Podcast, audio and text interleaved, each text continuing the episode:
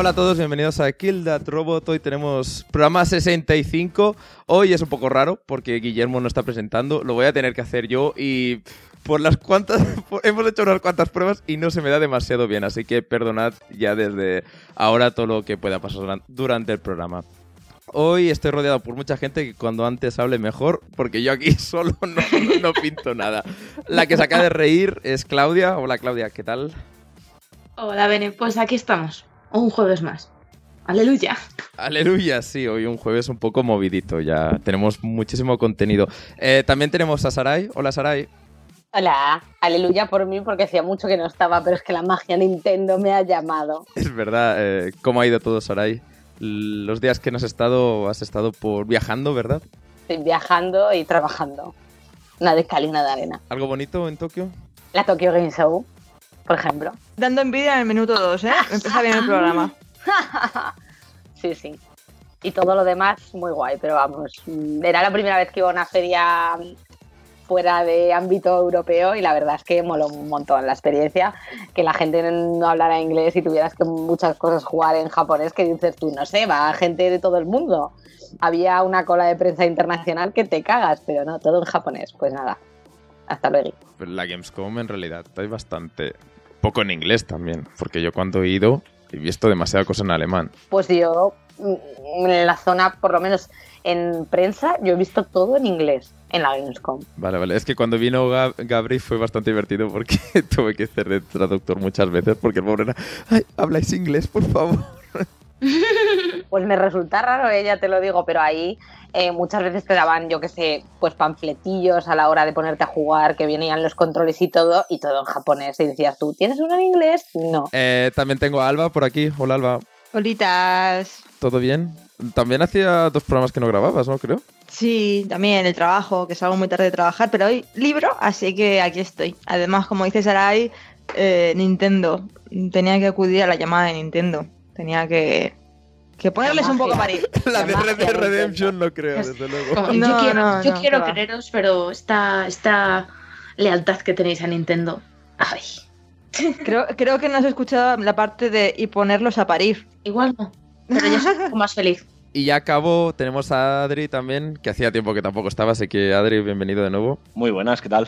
yo bastante bien, la verdad. Ahora ya, ya que he sacado el, miedo del inicio, ahora ya es como va. Sí, sí, nos, ha costado un poquillo empezar, oye, pero sí, que estamos grabando. Por usar el, plural cuando aquí un culpable. Nos metemos al barro enseguida. Sí, sí, sí, sí, veo que ser presentado es un poco duro. Solo suerte que no me tengo que hablar de teraflops y mierdas de estas. Eh, eh, pues em, dejo ya esto. Por cierto, no seré Guillermo Rico durante todo el programa. Aviso. Y también recordad eh, visitar la web killthatrobot.com que vamos subiendo cositas. Eh, hay un, análisis de Batman ahí a, puntito a puntito. Bueno, eso dije la semana pasada. Y aparte de eso, vamos subiendo los podcasts. Hemos subido ya los dos de esta temporada, algunos de la de la antigua que están ahí como a medio medio, por ejemplo el de Juego de Tronos. Qué pena. A mí el que más me da pena que no esté es ese que Guille se puso a hablar de teraflops y no parábamos de reírnos todos. ¿Ese, no está de verdad? Ese no, Yo no lo logro localizar. Bueno, ahora en teoría están todos subidos, así que si os habéis perdido alguno, hay algún... Pues, queréis rescatar, no sé, hemos hablado de Stranger Things, de No Man's Sky, de, de Juego de Tronos, un poco de todo. Así que, bueno, podéis rescatarlos ahí y aunque las noticias sean un poco caducas, total hemos estado hablando de la Nintendo NX cada semana, así que tampoco pasará nada. Eh, subo música, bueno, subirá ya la música cuando le edite esto y ya empezamos.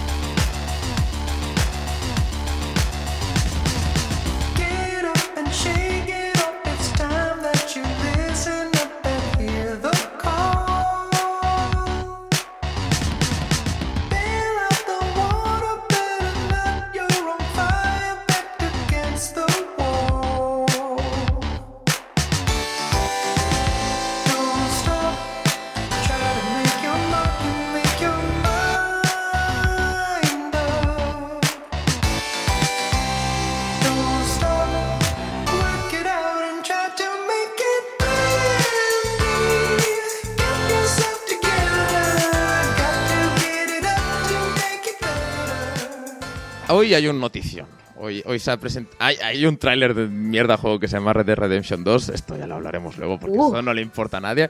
Hoy se ha presentado una nueva consola. se ha presentado la Nintendo Switch. La verdad es que después de que Bene haya dicho eso, agradezco que mm, Guillermo no esté aquí. Bueno, yo, yo sinceramente, esta mañana, porque cuando Rockstar. Eh, bueno, voy a juntar los dos temas. Rockstar, como sabéis, el lunes presentó. Bueno, cambió el logo. Cambió el logo de negro y blanco a rojo y negro. Que eso, eso, eso, claro, tú te ríes, pero eso consiguió millones de retweets. El primer indicador. rompió internet. En realidad, esa chorrada rompió internet, sí. Y al siguiente día subieron que hoy, bueno, 20 de octubre, eh, se iba a estrenar un tráiler, teaser de mierda, un tráiler de, de Redemption 2. Eh, y yo, sinceramente, viendo el revuelo que había formado esto, pensaba que hoy, que Nintendo iba a presentar la Nintendo Switch, pues no iba a haber tan... Bueno, iba a ser a la par, iba a ser un poco unos hablando, al menos en Twitter, ¿no? Eso de unos hablan de algo, de, de Red Dead Redemption, los otros hablan de Nintendo.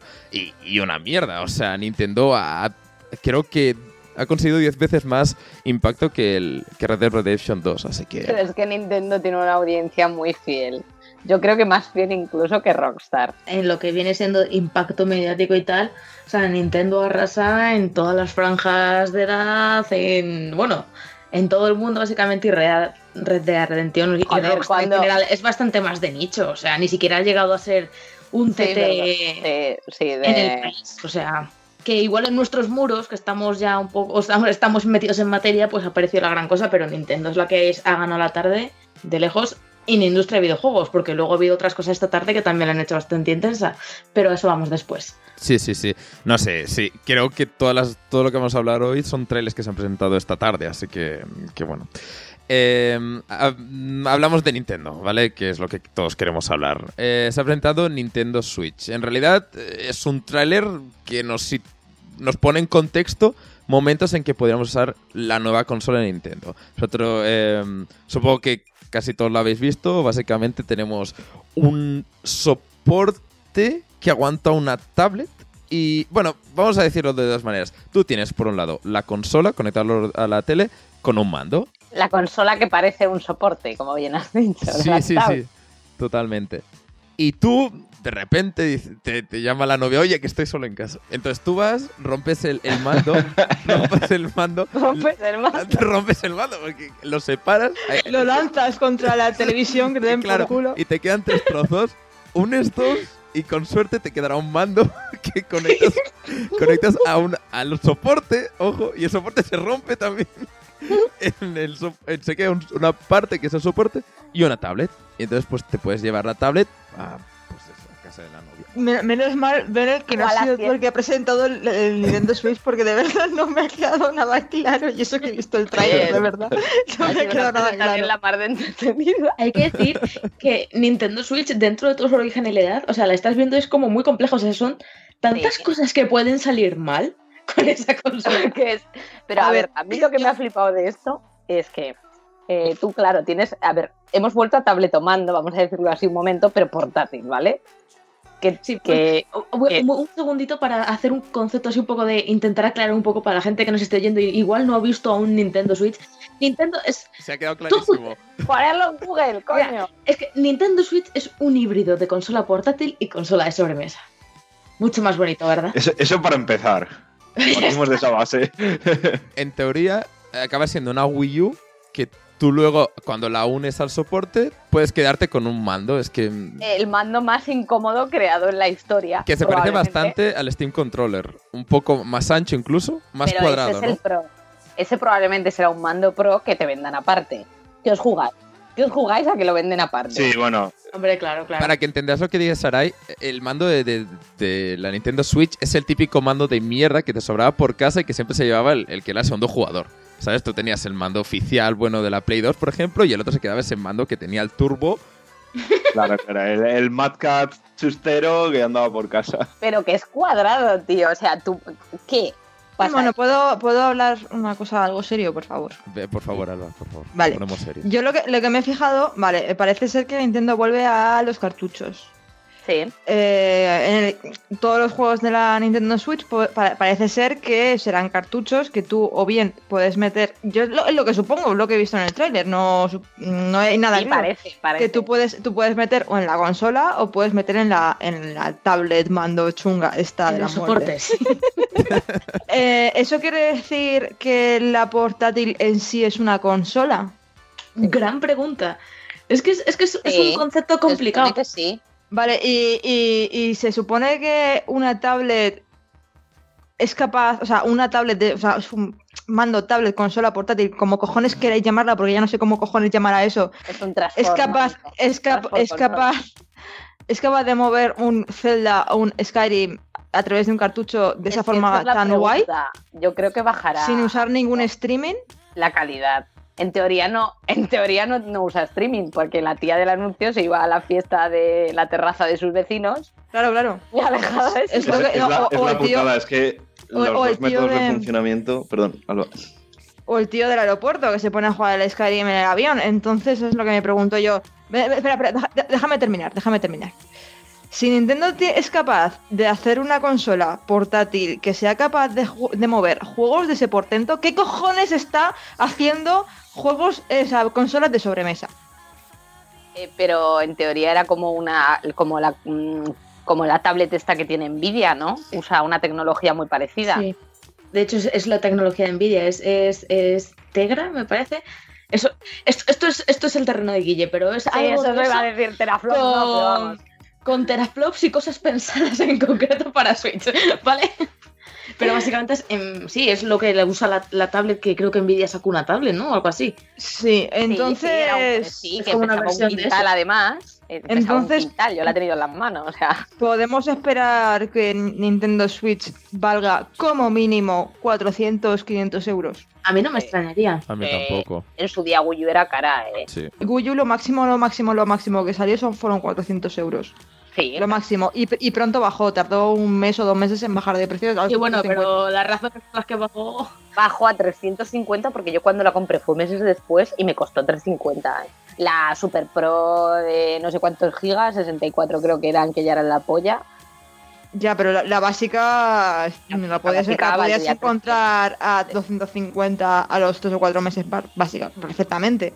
Que luego, la- lo- luego aprovecharon para retirarla del mercado y solamente sacaron la Pro y con esa excusa te la vendían a 300 pavos. Pero la básica a los 3 o 4 meses cuesta 250.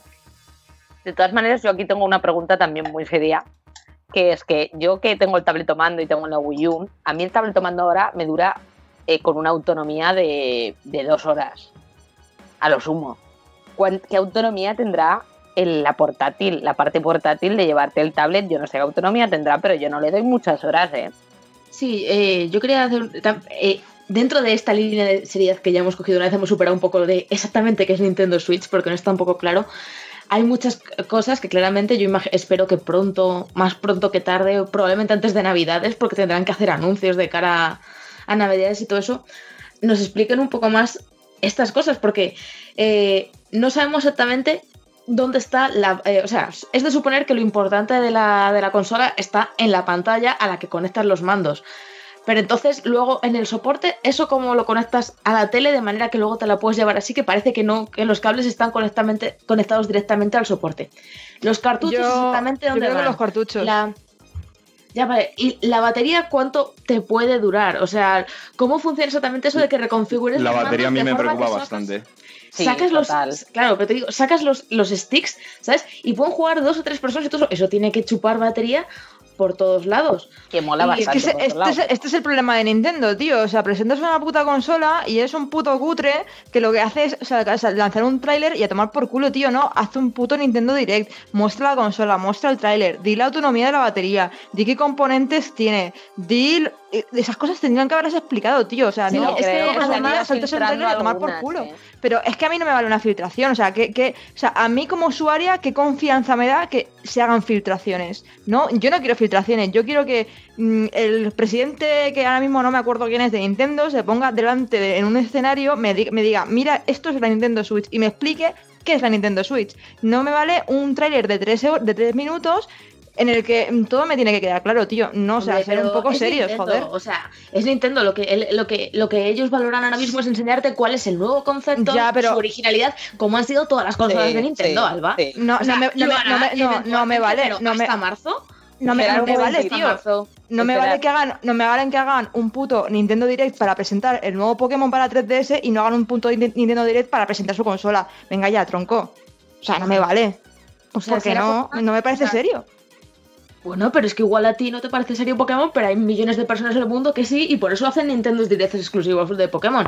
Y Me está- que- y me, me estás diciendo ahora que mm, un Pokémon. Un- han presentado un tráiler del concepto de Switch. O sea, era de esperar, es Nintendo, Nintendo te presenta sus ideas y luego ya las desarrolla y ya lo harán. O sea, la consola, si la consola estuviera eh, eh, para salir en Navidades, pues sería la rehostia y ya tendríamos el direct aquí de una hora entera hablando sobre la Switch, porque lo hacen, en Nintendo lo hacen y son un cojón de aburrimiento, al menos para los que no nos gusta Nintendo. Pero es que sale en marzo. Tienen tiempo de sobra para hacer un Nintendo explicándotelo todo. Ahora, de momento querían sacar la mierda de todos los prototipos y todas las filtraciones que ha habido de Nintendo NX. Me sigue pareciendo cinco meses es muy poco tiempo de margen de maniobra cuando tanto Sony, te voy a poner el ejemplo de Sony y Microsoft, que presentaron sus consolas eh, respectivamente en febrero y en abril para lanzarlas en noviembre. Simplemente es eso, es, mi es lo que opino yo, que como compañía me parece mm, súper chanchullero y de poca confianza. Simplemente eso. Y también quería añadir, perdona, eh, eh, el tema de la tablet si harán como con Wii U, que no había manera de comprar otro puñetero segundo mando tablet de esos, o podemos comprarla por separado. Bueno, igualmente, eh, por partes. Eh, estamos. Lo que critica Salva de Nintendo es lo mismo que ha hecho hoy Rockstar. eh, lo que hacen. que hablaremos de Guardianes de la Galaxia es lo normal. Es decir, hacer un teaser, una presentación, concepto de lo que va a ser y a partir de ahí. Hype a montón y, y que se haga la bola y todas estas preguntas que estamos haciendo ahora es lo que hace que sea trending topic, que al final es lo que la gente hace sus suposiciones, llenas foros, el tema está candente, eh, una revista tiene la exclusiva, pues te paga dinero por tener esa exclusiva. Quiero decir, es un poco cómo funcionan las cosas. Entiendo que no te guste, a muchos de nosotros no nos gusta el tema, pero es como funciona eh, ahora mismo, sobre todo hablando usted de los videojuegos. Eh, hablamos de los mandos, porque a mí me- parece muy interesante el tema. Eh, porque, por ejemplo, en, eh, lo que comentaba Sara, eh, parece que el mando se puede. eh, Tú cuando tienes dos, los dos, digamos, los dos lados del mando conectados a la tablet, tú los puedes quitar de la tablet y jugar con ellos por separado o, al- o a la vez. Es un poco complejo, porque al final lo que tienes es como, como antes la Wii, que tenías el, el y el, y el otro, que no me acuerdo los nombres, y ahora cada uno se puede. El- sí, y cada uno se puede quedar una de las partes y jugar con eso. Y de hecho, te parece que pueden ser parecidos a los mandos de Wii. Sí. Entonces, ¿cómo lo veis? Yo lo veo. A ver, entiendo que para un Mario Party, bien, pero para jugar a- al ejemplo que salía, el NBA 2K, a lo que sea, 17 o un juego así, ¿vosotros lo veis factible? Es que yo lo veo súper. Eh, muy bien para un anuncio, pero en la realidad. Hombre, yo creo que factible es para los 10 primeros minutos, antes de que se te enga- engangrenen los dedos. Es que además eso es, es- es muy pequeño, o sea, hablamos de algo más pequeño que un móvil, así que, que no sé muy bien cómo va a funcionar. Si no recuerdo mal, creo que lleva a con- he llegado a contar cuatro configuraciones diferentes para los mandos. O sea, los mandos pegados a la consola, los mandos juntos con el dispositivo en medio, los mandos por separado una persona y los mandos girados para que jueguen varias personas a la vez. O sea, en concepto súper interesante, pero a mí en la práctica me parece que va a ser más problemático que otra cosa. Y estamos hablando de que mm, First Par- bueno, o sea, Nintendo lo puede hacer bien, pero una third party que tenga que programar todo esto distinto. Por solo- eso es muy complejo. Exacto. Adri, ¿tú qué te parece el tema? ¿Cómo lo ves? Eh, a mí la consola me parece que tiene un concepto bastante interesante. Otra cosa es que lo sepan transmitir al público en general, igual que les pasó un poco con Wii U, ¿no? que no tenía muy, muy claro el concepto y eso. Entonces, eh, yo creo que la idea que ponen sobre la mesa, digamos, a grandes rasgos, es buena, ¿no? Porque el hecho de tener tu consola portátil o el hecho de jugar en casa y salgo de casa y continúo donde quiera, pues mola. Pero es un poco también lo que estáis hablando, ¿no? Que el hecho de que sea como tan sumamente modular, que tenga tantas configuraciones diferentes, tal, ¿no? Un poco el, el público más. ah, más casual, digamos, de Nintendo, en mi opinión, ¿no? Que no es tanto de trastear, de andarse con piezas, con accesorios, tal, pues no sé si, si se va a poder cuadrar bien para este tipo de público, ¿sabes? Y luego, bueno, por otra parte, también quería haber comentado antes que, que a mí las dos posibilidades que ofrece la consola me parecen inconvenientes, tanto si es por streaming, con el inconveniente que hay hoy en día en España con el tema del ancho de banda, ¿no? Y que casi ninguna conexión llega a hacer un streaming en condiciones para jugar. Y si es por, si es por hardware, eh, tenemos otra limitación parecida, porque quieras que no, es portátil, entonces no vas a poder competir otra vez con, con Sony y con Microsoft. Yo- entonces yo- no sé si... Dime, dime. No, que veo más la segunda, la segunda opción. O sea, lo veo más Nintendo, ¿no? Claro, que siguen un poco en su línea, ¿no? De nosotros nos apartamos de, lo- de los demás y, y vamos a nuestra bola con nuestra idea. Hablando de eso, que a mí me parece que sería un poco lo que sería ciertamente más el espíritu de Nintendo, a mí se me ocurre una cuestión que es, que ¿pensáis que si esta... Porque te- en apariencia ya parece que ha levantado más revuelo que de lo que hizo Wii U. Hombre, O sea, es que, eso que estaba... es- esto es un poco lo que Wii U tendrían que haber sido, por así decirlo. Me se ha entendido más también. Claro, o sea, y cuando se explique más supongo que causará aún más revuelo. Pero el caso es, ¿creéis que con esta consola, con Switch, por fin se, digamos que Nintendo se desbancará a sí misma lo que viene siendo enterrar a Nintendo 3DS? no, pero han dicho que no la entierres, ¿eh? Han dicho que no es una consola portátil per se, que no puedes dejar de lado tu 3DS. Claro, Yo creo y, que esto y- es- y- y yo creo que les va a separar demasiado el precio como para, para obligarle a, a- a apartar 3DS. Ah, por O sea, yo cierto, creo- hablando de precio, Amazon ha dicho que como mucho costará 499 euros. O sea, que va a costar con 199. Es pasta, es pasta. A mí, a mí lo que diga Amazon me, me la refanfinfla bastante, la verdad. Porque ya se ha sabido que la mayor- el 90% de las filtraciones de Amazon son fake. El 90%. Y lo hemos visto a lo largo de los años. Lo que a mí me, me- Bueno, ya supongo que con lo que habéis dicho se me olvida un poco la idea, pero ¿vosotros creéis que con el- en el futuro la llegará a ser retrocompatible para eh, Nintendo 3DS? La Es- posibilidad de jugar a juegos de Nintendo 3DS eh, o bien en la portátil o bien en ambas. Pues ¿para qué? Es que... No, sería tirar piedras contra el propio tejado. La pregunta es, ¿Nintendo quiere eso? Que aún no lo sabemos. Bueno, Pero, pero que- si parece que no va a ser retrocompatible y desde hace mucho que una consola de Nintendo no es retrocompatible en su in- versión inicial de salida. Porque que- que- te- también tendrá soporte de disco. Eh, no, no, ¿Para por eso, lo, por eso lo he dicho. He dicho. No he dicho retrocompatible con la Wii U, sino con la Nintendo 3DS. Por los cartuchos. Efectivamente. El tema de los cartuchos. Mm. No sé, es que también es Nintendo, o sea, no, no sé hasta qué punto le saldrá rentable. Bueno, Comerse su Es que, propia portátil. hombre, a ver, es que- no, claro, comer. o sea, no sé yo si puedes meter Skyrim en un cartucho de 3DS. O sea, Hombre, eso es, lo- eso es lo que nos ha mostrado en el tráiler. Cogía el cartucho de Skyrim, lo metía dentro y poni- se ponía a jugar al Skyrim en el avión. ya, pero, pero O igual también está la opción de- cartuchos, pero Igual también está la opción de que para determinados juegos eh, se tengan que descargar y solamente se puedan jugar, digamos, en digital. Y a lo mejor los cartuchos sean para otro tipo de propuestas. No, incluso a lo mejor la, la portátil tiene alguna ranura SSD en el que tú puedas eh, meter ahí los juegos que quieras jugar y no sea necesario el cartucho en sí del juego, sino juego digital, lo guardas en una tarjeta SSD y la tienes ahí para jugar en la portátil. Es que claro, todas estas cosas... Eso, eso es un pozo de piratería. Que otra cosa, que en un cartucho no te cabe lo que te cabe en un Blu-ray, que eso está No, re- clarísimo. realmente, realmente pi- piratería no, porque en la 3DS tiene ranura SSD y tú puedes descargar juegos digitales ahí y nadie ha conseguido todavía piratear la 3DS, la nueva. Una pregunta, y si, por ejemplo, ¿eh? os dicen, mira, en la tablet, digamos, la, la parte más tablet, tienes todos los juegos de la 3DS. ¿Vosotros que tenéis la 3DS, la sustituiríais? ¿O preferíais la 3DS por, no sé, por man- porque es más manejable y tal? ¿Cómo? Yo me quedo con la 3DS. Sí, ¿no? O sea, pero, pero yo creo que es un poco más por el concepto en plan de que yo cuando pienso en Nintendo asocio en los juegos de mi... O sea, pienso en la 3DS y en los juegos que tengo para 3DS y no...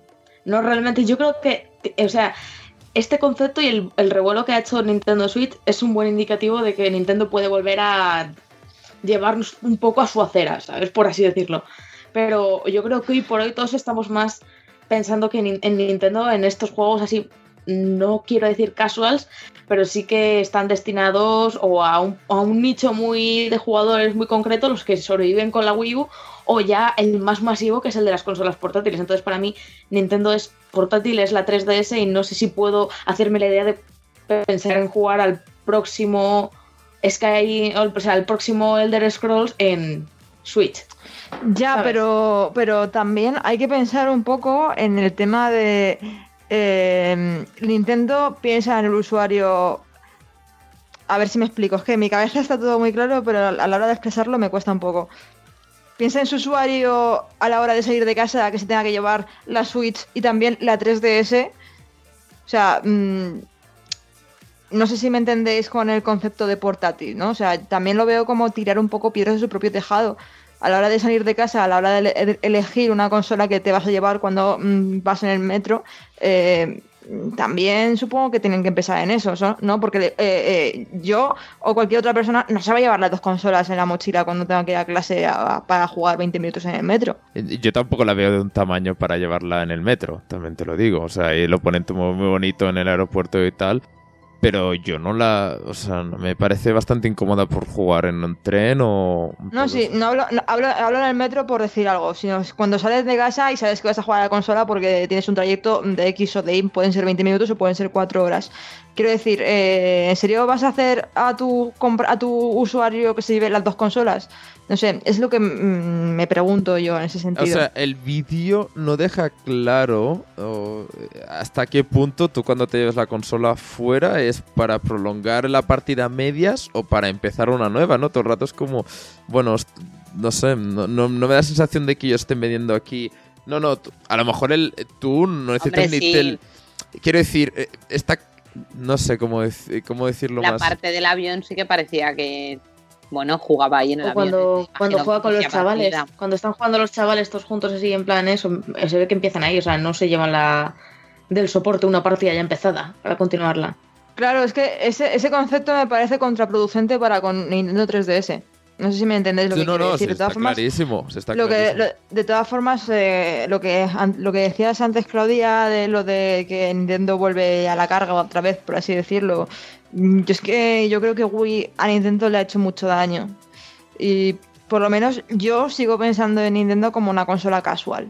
O sea, si Pero es que me parece que ese es el objetivo de. Claro. Están intentando recuperar un poco el público de Wii aquí.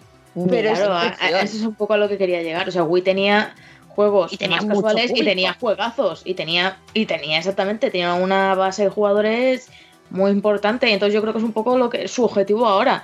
En plan de que Wii, eh, o sea, las consolas de sobremesa de Nintendo no son solo para. Pero Bros. tenía, tenía una base de jugadores eh, muy extensa porque era una, una consola muy casual, con juegos muy chorras también para niños y porque era muy barata. Todo el mundo tenía una Wii en casa, pero no todos los que tenían una Wii en casa compraban juegos de Wii. No sé si me digáis a entender. Sí, pero una cosa, aquí estamos hablando de cuando la consola ya había entrado, ni que sea, o sea, la, la Wii cuando empezó no, no vendió ya directamente a los niños y a los abuelos. La Wii al principio tiene su grupo, su nicho, ¿no? Y, y ese nicho que en ese momento era mediano, vendió suficiente y fue una buena compra porque en su momento cuando salió tenía juegos que invitaban a, a esa gente a, a- a comprar la consola. Es que eso con Wii U ni ha pasado, o sea, no, no ha llegado al público general porque ni siquiera ha, con- Exacto. ha co- conseguido que los gamers vayan a, masa por la Wii U. En- entonces, ahí, y ya enlazo con el siguiente tema, ahí en el anuncio se ve claro cuántos niños hay en el anuncio. ¿Cuántas personas mayores hay en el anuncio? ¿Cuántos padres? Nada. Ahí Efectivamente, Ahí Ahí sí, hay una- hay un- hay un es público joven. Y te diré una cosa, todos los juegos que salen son para nosotros. O sea, ¿me entendéis? Para los que escucháis este podcast o los que lo grabamos. ¿Qué juego sale? Un Mario, pero un Mario aventura. Tenemos el Zelda, que es un, un Zelda aventura. Tenemos Skyrim, que es un... Bueno, ya sabéis a quién más Skyrim. NBA. Y luego tenemos Splatoon, que... Sí, sí, ya lo sé, sí, ya lo sé, sí, es que yo todo eso ya lo he visto, pero yo yo hablo como yo hablo como vendedora, yo lo- hablo de lo que veo día a día, ¿sabes? Yo veo a la gente lo que compra, entonces yo creo que sacar una consola a estas alturas, que es lo que le, está- le lleva pasando los últimos años, saca una consola como a destiempo, cuando la gente ya tiene una consola u otra o ambas en casa, hablo de Play y de Xbox en su casa. Entonces, yo lo que veo es que van a, va a haber ahora una consola nueva, una consola que de, de inicio puede costar perfectamente sus 400-500 euros, compitiendo con Xbox a 250 euros y con PlayStation 4 a 250 euros. ¿Entiendes Ya, lo que pero- te quiero decir? Con juegos como Call of Duty y todas esas cosas que es lo, lo- lo que interesa, entre comillas, a gente de... mm, no a todo el mundo, evidentemente, porque a nosotros, por ejemplo, no nos interesa ese tipo de juegos, buscamos otra cosa, pero lo que vende, lo que vende de inicio. Entonces, yo creo que es muy pronto para decir que Nintendo Switch puede ser un éxito porque puede que no lo sea. Sí pinta, pinta mucho mejor que Wii U, pinta bastante, bastante mejor que Wii U y de hecho yo, te- yo cuando he visto el tráiler digo, joder, la quiero, a mí me la han vendido con el tráiler, ¿sabes? Luego reflexionas un poco y, y dices, bueno, vamos a ver qué juegos van a salir, porque lo importante también es el catálogo de juegos, no si es convertible, si es un transformer o qué coño sea. Pero mm, me parece que Nintendo también lo está haciendo mal en cuestión de tiempos. Y ya no tengo nada más que decir, lo prometo. ¿Seguro? El tema es lo que me refería con los juegos y, es básicamente el cambio de target que, plantea Nintendo. Está claro que con Wii U lo ha ido todo muy mal y a mí realmente me alegra que haya pensado primero en, nosotros porque es un tema que a mí me alegra bastante. Porque en Wii U en ningún momento... Bueno, a ver, a, lo mejor un Nintendo me dirá lo contrario, ¿eh? yo, yo lo entiendo. Pero a mí la Wii U no me convenció porque eh, lo que planteaba desde un primer momento eran juegos con la tablet, pero juegos eh, casual, para que nos entendamos, al menos para mí. Y tener aquí la visión de que aunque sean juegos que, que bueno, que sí que realmente pueden atraer a un, público muy ancho, porque Skyrim yo creo que ha, gustado a todos los rangos de edad y, y Splatoon igual, pero digamos que ya por la gente que sale en el vídeo, por los juegos que salen, cuando podría salir un Mario Party perfectamente para explicar mejor lo de los cuatro mandos o, bueno, esta opción de hacer dos mandos de uno, todas esas cosas, han preferido poner juegos que, que no sé, que diremos 15 a 40 años que pueden atraer ese público, no sé, me parece que, que, que es lo que más destaca de, de un anuncio Nintendo, que creo que, en la Wii U en ningún momento vimos tanta gente mayor. No sé cómo lo veis. Eh, bueno, Claudia, dime. Sí, no, que yo quiero decir que eh, ahora que hacíamos un poco la comparación eso con el catálogo inicial de Wii U, o sea, al principio cuando salió Wii U había bastantes third parties que la apoyaban y todo eso, pero yo creo que la diferencia es que Nintendo consiguió centrar el concepto. ¿Sabes? O sea, por ejemplo, yo me acuerdo, porque es el ejemplo un poco que yo más miré, ¿sabes? Mass Effect 3 en Wii U. ¿Para qué te servía lo que venía siendo la tablet de Wii U? Para dejarte los dedos ahí jugando y tener el mapita en la, en la pantalla y tú jugabas viendo Mass Effect en la tele, ¿sabes? O sea, era un concepto que era más el tabletomando, era más un extra para tener un Mass Effect 3 ahí, bueno, ¿sabes? Te quiero decir que pre- preferías jugarlo pues en una consola más mm, clásica, sí, clásica es la palabra, más... Preferías jugar en tu Play, preferías jugar en tu ordenador o en tu Algo, Xbox. algo con un mando más habitual. Claro, y lo que quiero llegar es que con Switch yo creo que el concepto está mucho más centrado. O sea, es una consola que puedes usar de manera portátil o de manera sobremesa, pero que la pantalla es para lo que es, para cuando la quieres usar de manera portátil y un poco lo de, lo de para qué sirve Vita en conjunción con la PlayStation 4. Pues exactamente eso, si te quieren plantear una consola, es el regreso de una consola de sobremesa de Nintendo que va a tener juegos de third parties y juegos propios, entonces es guay si quieres, si quieres jugar a los dos y no solo a cosas de Nintendo y que además tiene el extra añadido de que eso, de que es portátil, hasta qué punto aún lo tenemos que descubrir. Pero yo creo que sobre todo en lo que gana Switch a Wii U, así de primeras, es en que tiene el concepto de para lo que sirve y lo que puede hacer mucho más claro de lo que lo tenía Wii U, que era simplemente como el siguiente paso de Wii, que incluso el nombre, no sé si recordáis que por entonces se discutía mucho, pero si entonces Wii U que es lo, una, una, una segunda versión de la Wii, claro. Al principio, de hecho, todo el mundo pensaba que el mando era para usar con la Wii, no que era una consola aparte. Me acuerdo que Sí, había. sí, sí, es que, que se llame Switch y dices, bueno, se cambia algo, ya te entra la idea. Wii U era como, ¿y la U qué significa? ¿Qué, qué, qué Ahora, solo, ahí? ahora solamente falta ver el hardware que tiene la consola, de si es capaz de, jugar, de aguantar los juegos eh, que vayan a venir eh, eh, los próximos años para que las third parties puedan mm, adaptarla a ella y el tema de si esas third parties están dispuestos a programar para tantos modos de juego o bien algunos juegos estarán capados para ciertas cosas, porque a lo mejor mm, hay juegos que vayan a salir que no, se, no, se- no pueden convertirse a portátil o no puedes sacar los mandos para jugar con ellos o mil chorradas, que también hay que ver eso. A ver, ¿de qué modo ha solucionado Nintendo sus problemas con las third parties? A ver, eh, un primer paso que es muy bueno, por, eh, como mínimo por los desarrolladores indies que, que sigo, es que han incluido Unity. Y eso, lógicamente, es un. Para todos los que. Bueno, quiero decir, si tenéis en Steam juegos indies, todos empiezan con. van con Unity. Entonces, adaptar posiblemente un juego indie de PC a. A Switch era fácil, es la misma plataforma, entonces en teoría será bastante fácil. Que luego saquen partido de las funciones y tal, yo creo que, que está bien, ¿no? Pero al final lo que tú quieres es jugar esos juegos. Si tienes una Wii, no tienes un PC.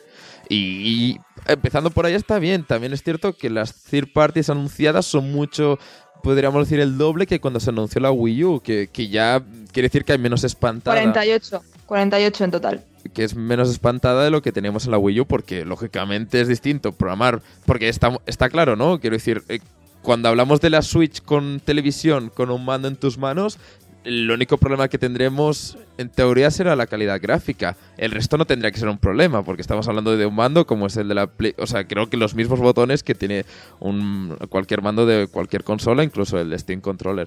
Por lo tanto, ahí no tendría que haber tanto problema como lo que es. em, tengo una tablet entre manos. Aquí cambian bastante cosas, que es lo que pasaba con la Wii U. Y aparte de eso, podríamos hablar un poco de juegos, porque se ha visto un Mario bien, ¿no? O sea, un Mario 3D que ya tocaba. Esperados. Esperado. No sé. Ninguna novedad por aquí. Siguiente. ¿Un Zelda? El Zelda, que ya, bueno, ya está, supongo que saldrá de salida, pues, suponemos, claro, es que estamos suponiendo muchísimo. Un Splatoon que, por lo que parece, es el 2, que, bueno, bien, o sea, eh, Splatoon parece que fue de lo mejor de la Wii U, así que hay una secuela Eh, a, mí, a, mí, a, mí no me parece, a mí no me ha parecido una secuela de Splatoon, la verdad. No, no, que hay contenido nuevo, no, no quiero decir a lo mejor hacer un remake, ahí se queda, pero hay contenido Me- a nuevo. mí me daba, me daba la sensación de que era una especie de remaster, porque no sí, sí, sé. eso puede ser.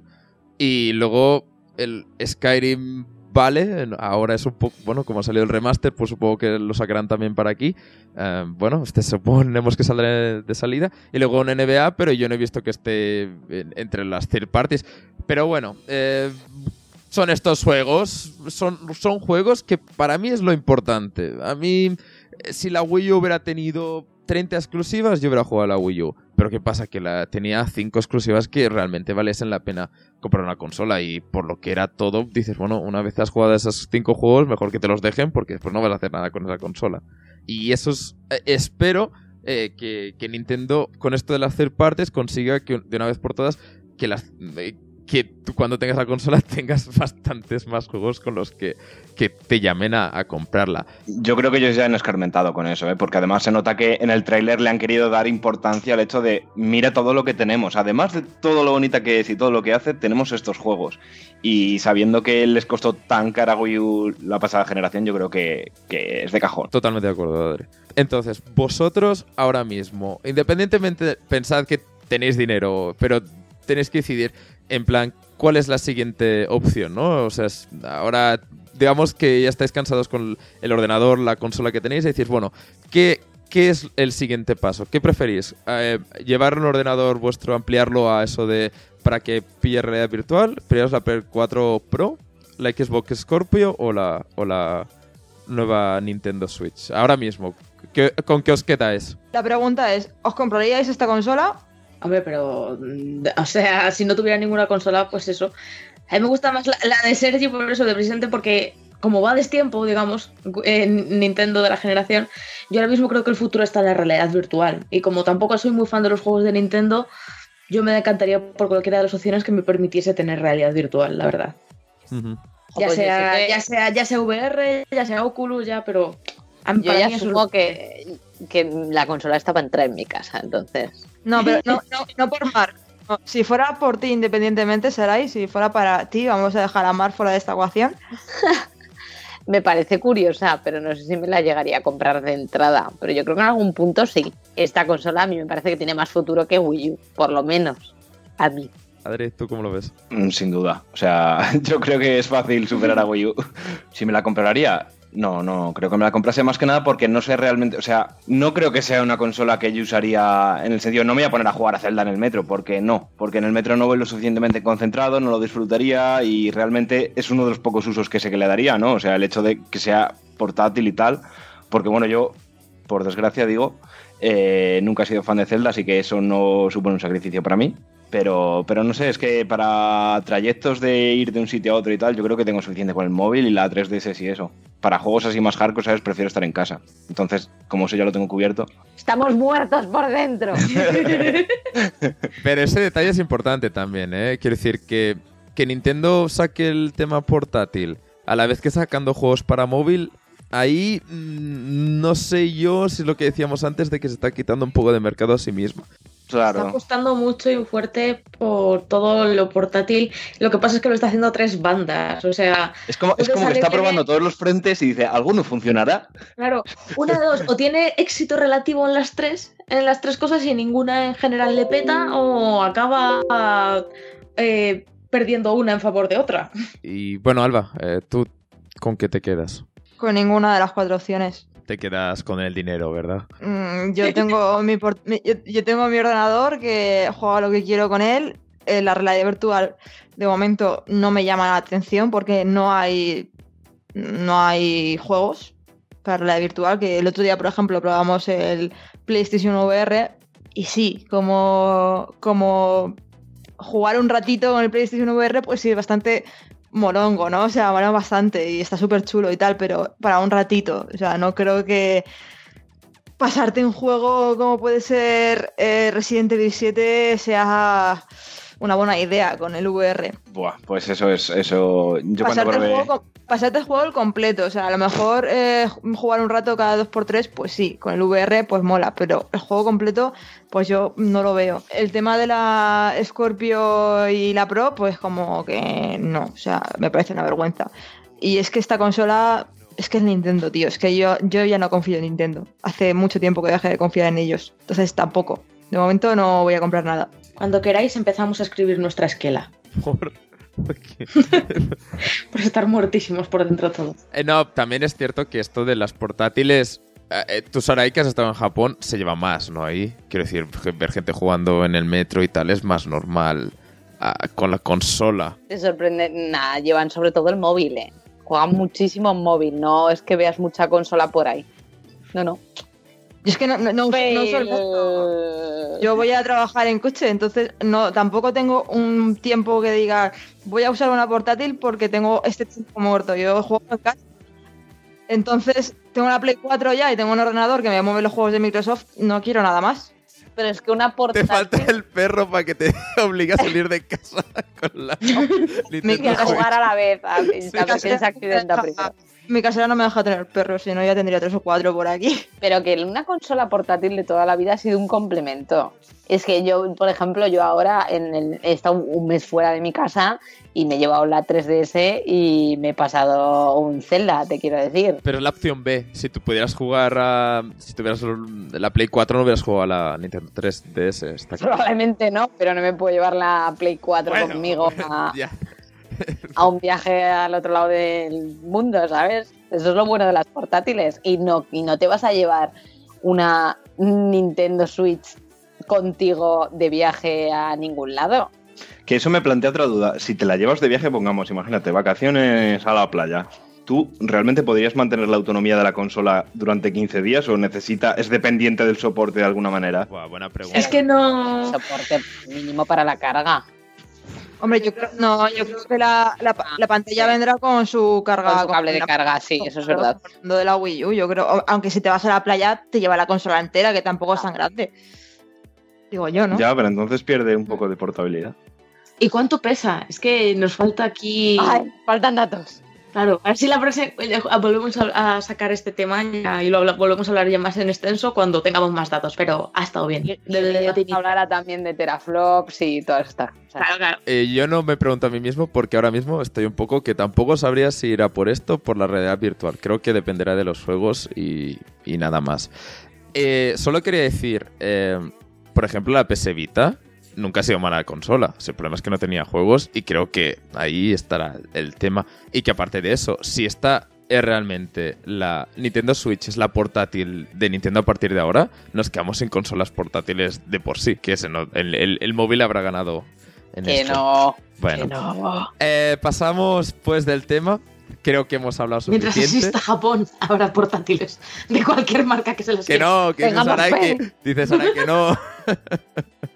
Eh, pasamos de tema. Rita está viva en Japón. Eh, cambio al juego que creo que de aquí solo me interesa a mí. A lo mejor Adri me ayuda. Bueno, eh, Red, Dead, Red, Red Dead Redemption 2. Eh, a ver, eh, ha Hasta present- luego, chicos. Dilo ver. tres veces rápido. Red Dead Redemption. Ed- RDR. Eh, digamos que, que se ha presentado un, un tráiler, pero ¿para qué nos vamos a engañar? Dura un minuto con logos y, y- y publicidad. Yo, yo lo siento mucho, pero eso soy un poco mierda. Yo me esperaba mucho más. Eh, Esto yo no lo llamo tráiler. En, en mi pueblo no se llama tráiler. Esto se, se No, no, llama no, vamos. eh, capturas de pantalla en movimiento y un tío y una frase. y gracias. Historias de Instagram. Sí. En, en Vine hacen historias más chulas. En fin, eh, pues nada, se ha visto eso. Lo pongo por si. Lo comento rápido por si alguien no lo ha visto. Estamos hablando de el- un poco de, de paisajes del oeste. Eh, se oye una voz, salen los siete protagonistas, pero no hacen nada, solo corren y se acaba el tráiler. Se les ve de espaldas. Sí, se, ac- se acabó. Eh, no hay más. Y claro, a partir de aquí podemos hacer todas las conjeturas que queramos, pero la realidad es que. Podemos hacer todas las conjeturas que queramos, pero la realidad es que no hay nada ahí que, que- que rascar. Eh, aparte de eso, solo sabemos eso, que hay siete protagonistas. Algo así como que en GTA V habían tres, ya supondremos que iremos cambiando. Todos hombres, todos blancos, por si acá quedaba alguna duda. Y, y, nada más, no sé. En teoría, sí, que esto no hemos dicho de la. Bueno, de la Switch, eh, en teoría es el marzo de marzo de 2017. Red- RDR2 eh, es para otoño de 2017, pero viendo lo que se ha visto, pueden decir otoño de 2017 o decir 2020, porque tampoco se ha visto nada jugable, no sabe nada. Y la única duda que queda es si realmente eso va a aguantar en la Play 4, la Xbox. Bueno, dicen, dicen, dice que han cerrado el contrato con PlayStation 4 y que el tráiler técnicamente corría en PlayStation 4. No sé, a mí, eso- eh, a mí eso me parece muy preparado. Es como decir que la última demo de Mass Effect Andrómeda funcionaba en PlayStation 4 Pro. Pues, ¿qué quieres que te diga? Yo lo dudo. A mí todo eso me parece puro ordenador y está súper preparado. Pero ¿Pero era gameplay o era cinemática? es, es, Eh, es el efectivamente. típico, es el típico de ejecutado en el motor del juego. Claro, ¿sabes? O sea, claro. que te dicen como... Eso, yo, yo creo que eso que sí, sí que se veía. O sea, era cinemática, pero era, digamos. ah, a ver, algunas partes, como al final del tráiler ya han empezado a salir partes de gameplay. Lo del principio yo sí que creo que era CGI, ¿vale? Porque sobre todo al final ya se notaba bastante lo que era el, el césped, si se le puede llamar así. O sea, esas hojillas secas y tal. Los hierbajos, sí, sí, sí. Sí, los hierbajos clásicos del oeste. eh, ahí sí que parecían como los de GTA V y tal. O sea, yo no creo que sea un motor muy diferente al de GTA V al fin y al cabo, ¿eh? Ya, eh, oye, que realmente GTA V en los trailers también se veía de puta madre y el Que- juego que- se ve que- de puta madre. Claro, claro, que ya es decir, eh. Cuidado, que GTA V es la leche. No sé, pero eso, pero que dicen que si dicen- dicen que, el- o sea, que las, las imágenes mostradas en el tráiler se movían en PlayStation 4, ni siquiera añaden que sea PlayStation 4 Pro. Yo solo digo que no dudo de que Rockstar puede eh, hacer juegos que sean un portento gráfico importante, pero que este juego está en pañales ahora mismo y le falta un poquito de downgrade y es de esperar un poquito de downgrade. O sea, que no creo que nadie se flipe pensando que ese va a ser el resultado final del juego de gameplay. Es lo que Cuidado que tengo yo. PC nuevo, cuidado, eh. Pues no solo en PC. De momento no. Eh, No solo en No, no, no. PC, ¿eh? Eh, Han dicho que Play y Xbox. Sí, que Ay. sí, pero GTA V fue lo mismo, quiero decir que. Saldrá más tarde. Sí, Sí, lo- luego lo sacarán con el modo en primera persona. claro. Dos años más tarde. Es lo que cuando yo lo he visto, eh, lo he comentado por el grupo de- del podcast y tal, yo es que no jugué al Red Dead Redemption 1, ya me vio, me, val- me- me valió suficiente ya verlo cuando lo, lo jugó Adri, que estuve viendo cómo jugaba y cómo se cargaba un unicornio y cómo salía volando por ahí. Perdona, ¿eh? Si el juego ya era lento de por sí, verlo debía ser. Madre mía. No. No, pero yo, yo lo, yo lo jugaba de tal forma que fuese divertido. Porque Vale, vale, vale, vale. Era como muy, muy violento todo, ¿sabes? Me veía Alba durmiéndose, pero bueno, sigue Alba. Y, mm, hombre, a mí eso de que capturara un unicornio, luego le matara a tiros y el unicornio saliera unicornio de verdad, saliera por ahí volando, pues eso. Claro, es que también tened en cuenta que Alba vio la parte entretenida, que es cuando cazas a los caballos del apocalipsis, cuando lo, lo del unicornio y todo aquello. Entonces era por lo menos más interesante. El caso es que yo no sé si era porque no juego al 1, porque no me interesa o qué. De, de hecho, me emocioné un poquito cuando Rockstar anunció eso de que hoy iba a haber Tyler. Yo no sé por qué, porque a mí el Red nunca me ha llamado la atención, pero yo que sé, como tengo tanto cariño. La masa. Exactamente, como tengo tanto cariño a, a GTA V, debe, ser, debe haber sido por eso. Pero yo cuando he visto el tráiler, es que ni chicha ni limona, que sí, que se me ve muy bien, que todo es muy bonito, que esto es una, esto de gráficos es la hostia, pero ¿qué ha pasado? ¿Qué es esto? ¿Por qué? Mm, ¿Quiénes son esos? ¿Sabes? Es como. No sé qué estoy viendo, ¿sabes? Si te digo que a mí me gustó bastante el Red Redemption primero y de hecho tengo la camiseta y todo y me gustó bastante. Ahora, eh, no entiendo este revuelo que ha habido, eh, sinceramente. Eh, no entiendo este revuelo que ha habido porque al, la mayoría de gente no se la ha pasado y lo entiendo perfectamente. No es un juego que, que bueno, lo petó muchísimo en Estados Unidos, fue GOT y bla, bla, bla, pero yo creo que por aquí tampoco el oeste nos llama tantísimo. Y cuando se dicen aquí un teaser, trailer y todo el mundo se vuelve loco, fue un poco, ay, bueno, pues no sé. Esto es, esto es como. ¿Te acuerdas lo que pasó con Shenmue? Esto es igual. ¿Cuánta gente ha jugado a Shenmue aquí? O sea, ¿cuánta gente? Es tonto como. ¡Shenmue! Y es como. Ya, Ok. ok. Y de hecho, los caballos que salen en el tráiler están muy gordos y tienen Pero, las patas pero muy a ver, pequeñas. también para ser un poco justos, lo de Shenmue es, ya no es por el juego en sí, sino por... Es bonito todo lo que lleva detrás, ¿sabes? Es, Pues es guay ver cómo sale algo hacia adelante, es un poco de magia mismo, Disney. Todo el, todo el mundo se vive por Red Dead Redemption y a lo mejor no lo han jugado, no sé qué tal, pero saben que es importante que vayan a que Rockstar, alguna una desarrolladora con tanto buen feeling entre los jugadores, ¿sabes? Vaya a sacar un juego nuevo de un juego que se llevaba mucho tiempo esperando. Pues es que es exactamente lo mismo.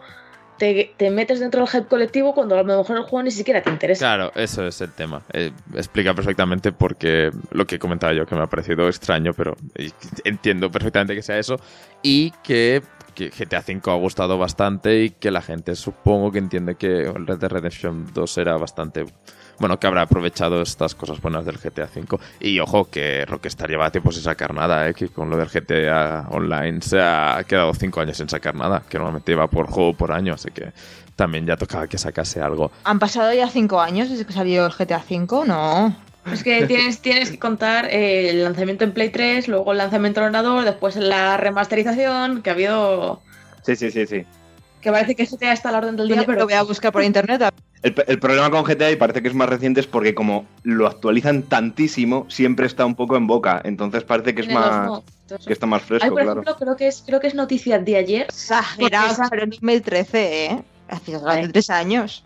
Digo que eso, que sale, eh, que ha sido noticia ayer o antes de ayer, eso, porque han sacado el mod para que puedas tirar eh, granadas como, o bombas como si fueran Samsung Lo Galaxy. No, lo del Note. Pues que Samsung les ha dicho que retiren eso si no quieren meterse en un lío que no les hace gracia. Hostia, pues me lo voy a bajar antes de que lo quiten. Pero si esto es como comprar armas, ¿sabes? Ahora se van a vender más Samsung. Pensarán que es un arma. En fin. Igualmente, ojo, eh, quería comentar 2017. ¿Lo veis para 2017? Y es que como este año se ha retrasado todo, ¿sabes? Y, o sea, todo lo que iba a salir en 2016 se fue a 2017. Y todo lo que Hombre, Es Rockstar. Yo creo que puedes hacer un lanzamiento en 2017, pero el típico de en vez de en otoño lo sacamos en Navidades porque hay que pulir, ¿sabes? Eso es- sí, eso es, sí lo veo. es lo que le- no, es lo que les pasó con GTA V, que iba a salir para septiembre y lo retrasaron a noviembre. O sea, sí puede. A ver, va a haber un retraso sí o sí, pero yo creo que para a lo mejor para noviembre sí que lo sacan, no me parecería raro. Porque claro, mm, otoño puede ser septiembre o puede ser noviembre. Mm, Entonces, lo tienen ahí, ahí. Y a tienen ver, ahí si te vas a. Australia, otoño ya es Navidad. En fin. Eh, ya sé. que, que ahí no hay eh, ni invierno. En fin, eh, saltamos al otro tráiler, que este sí que Claudia por fin está alegre porque, no sé por qué muy bien, pero bueno, se ha estrenado el tráiler de Logan, la nueva película de, de Lobezno, y, y parece eso, bueno, no sé tú qué ves, pero yo veo un The Last of Us eh, con, con Sí, sí, superhéroes. totalmente. O sea, porque han vemos... sacado el. Dime, dime. Sí, perdón. Coméntamelo. Nada, nada, que decía que, eh, bueno, eso ha salido después de estar también que llevan los de Logan, que la película se llama así Logan, y lo ves no tres, eso, Logan. Eh, un par de días y de semanas ya también subiendo también teasers de primeras imágenes, pósters, bastante un- melancólicos, bucólicos, en blanco y negro, ¿sabes? Que está todo el mundo como, uy, esto está tomando otro tinte diferente, esto no es X-Men, ¿sabes? Y tampoco es la mierda de Lobezno a la que estamos acostumbrados hasta ahora, porque vaya, vaya películas tiene Lobezno. Y nada, ya ha salido el tráiler y la verdad es que se nota y mucho que con esta película han querido alejarse de todo el tema superhéroes. Eh, De hecho, la el tráiler empieza diciéndote que los mutantes han desaparecido o que se han muerto, no, no termina de estar claro. Sí, porque, porque dentro, dentro de lo que cabe, no creo que no es una, no es una adaptación del cómic este que hay de Logan viejo, sino que va en esa línea, pero dentro del universo que se ha montado Marvel. Fox. Es Fox, ¿no? Eh, No, no. bueno, Hablo de la que tiene los derechos. Ah, vale, vale, sí, sí. Y, y eso, en ese sentido, pues nada, cuenta un poco la historia de sale Logan, sale el profesor eh, Charles Xavier y sale una niña que es X13 o algo así, creo que haber leído, porque yo sabéis que yo de cómics poco nada. Pero bueno, que no es- n- la trama no está muy clara, pero que se centra sobre todo en esos tres personajes y luego ya en el villano. Y entonces yo creo que es un gran acierto, ¿sabes? Porque en nos irá acostumbrado a películas muy corales en X-Men y en Lobezno y todo eso. Y el hecho de que hayan decidido centrarse en que son cuatro personajes, no son más, pueden conseguir una película mucho más, más profunda eso. Y el, tráiler es lo que parece. Tiene pinta de que esta es una película hecha para ser dura, para echar para llorar. Y eso, y además sale un Lobezno, bueno, un Logan súper demacrado y la niña. Y entonces las comparaciones con, como decías, con The Last of Us han salido en el momento que hasta Neil, Neil Druckmann de, de Naughty Dog ha salido a decirlo, de esto me suena un poco. Pero todo el mundo contento. Un poco en plan, por decirlo de una manera, una Jessica Jones, ¿no? Un poco es superhéroes, pero te está hablando de otro tipo de problemas, ¿no? No es de... Bueno, en el tráiler solo se ve una escena de acción, digamos. Es como... Claro, o sea, hay un superhéroe, pero es lo de menos, ¿sabes? Exacto. Un poco eso. un poco más drama. No sé, a, a- a mí me llama más, lógicamente, porque a mí el tema acción de por sí no, no me llama, pero esto que pueda ser un drama. Ahora, no sé hasta qué punto van a saber llevar la relación, no sé, no sé. Nos fiamos porque Marvel últimamente el tema de personajes lo lleva bastante bien y a ver si, bueno, es otra manera de tirar superhéroes adelante, que si no vamos a estar cansados de... pero también te digo que en Marvel poco o nada tiene que ver con esto. Ese es el problema. Que esto es un poco, digamos, ya. Todo el mundo está hablando de que esta es igual la última película, pero la última película, mientras Fox tenga los derechos, porque Marvel ya se está peleando por, por recuperar a los X-Men. Pero. Eso sí, por favor, sí. Viendo la última... Bueno, yo por suerte no la vi. Pero bueno, Si Marvel puede hacer todo, si Marvel puede hacer todo lo que puede hacer y no, y no contratar a guionistas ahí de renombre y todo eso es porque tiene a Disney detrás. el dinero te da la libertad, claro. Que eso, dentro de las buenas sensaciones que me dejó el tráiler, estoy un poco decepcionada de que la manita del tráiler al final sea de una niña y que no sea la manita pequeña de Deadpool, ¿sabes? Eso habría sido un toque guay. Yo habría estado muy contenta con ese... Si hubiera acabado la cosa por ahí. Hombre, a ver, a Deadpool le tendrán que, que... Le deben algo los de Fox, pero bueno, en fin, eh, sí, hubiera estado divertido, desde luego. Eh, aparte de eso, hoy se estrenaron, bueno, no, ayer se estrenó un, peque- un teaser de Guardianes de la Galaxia 2, que creo que aquí os gustó bastante Qué bonito. la primera. Eh, comentad Y qué porque- bonito es Chris Pratt. Y qué bonito es Groot. Ha sido maravilloso. De todas maneras, es eso, es que es un teaser. Yo no lo he visto aún. ¿Cómo? Tampoco es para tanto. Se ve un poco eh, como le explica. Hostias, que nunca. No me acuerdo del personaje este que es que es No, es, sí, es el... ¿Cómo se llama este hombre? Bueno, Batista le está explicando a Chris Pratt. Batista le explica a Chris Pratt que hay dos personas, las que bailan y las que no, y están ahí en plan luchar y tal.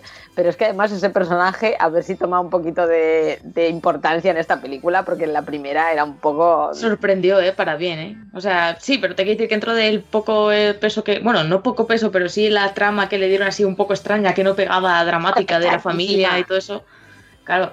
eh, Batista demos- demostró que podía llevarlo, que yo creo que es un poco lo que estábamos todos como, vaya, raro. O sea, nadie se esperaba que fuera un buen actor y puede dar mucho juego en esta. Pero sí, eso es un teaser al final y entonces tiene la gracia de turno, tiene un pequeño vistacito de nuevo a todos los héroes, eh, nos rompe a todos el corazón con Groot Feeling. chiquitín, Otra vez. Groot con, Groot con una chaquetita de cuero, súper chiquitito.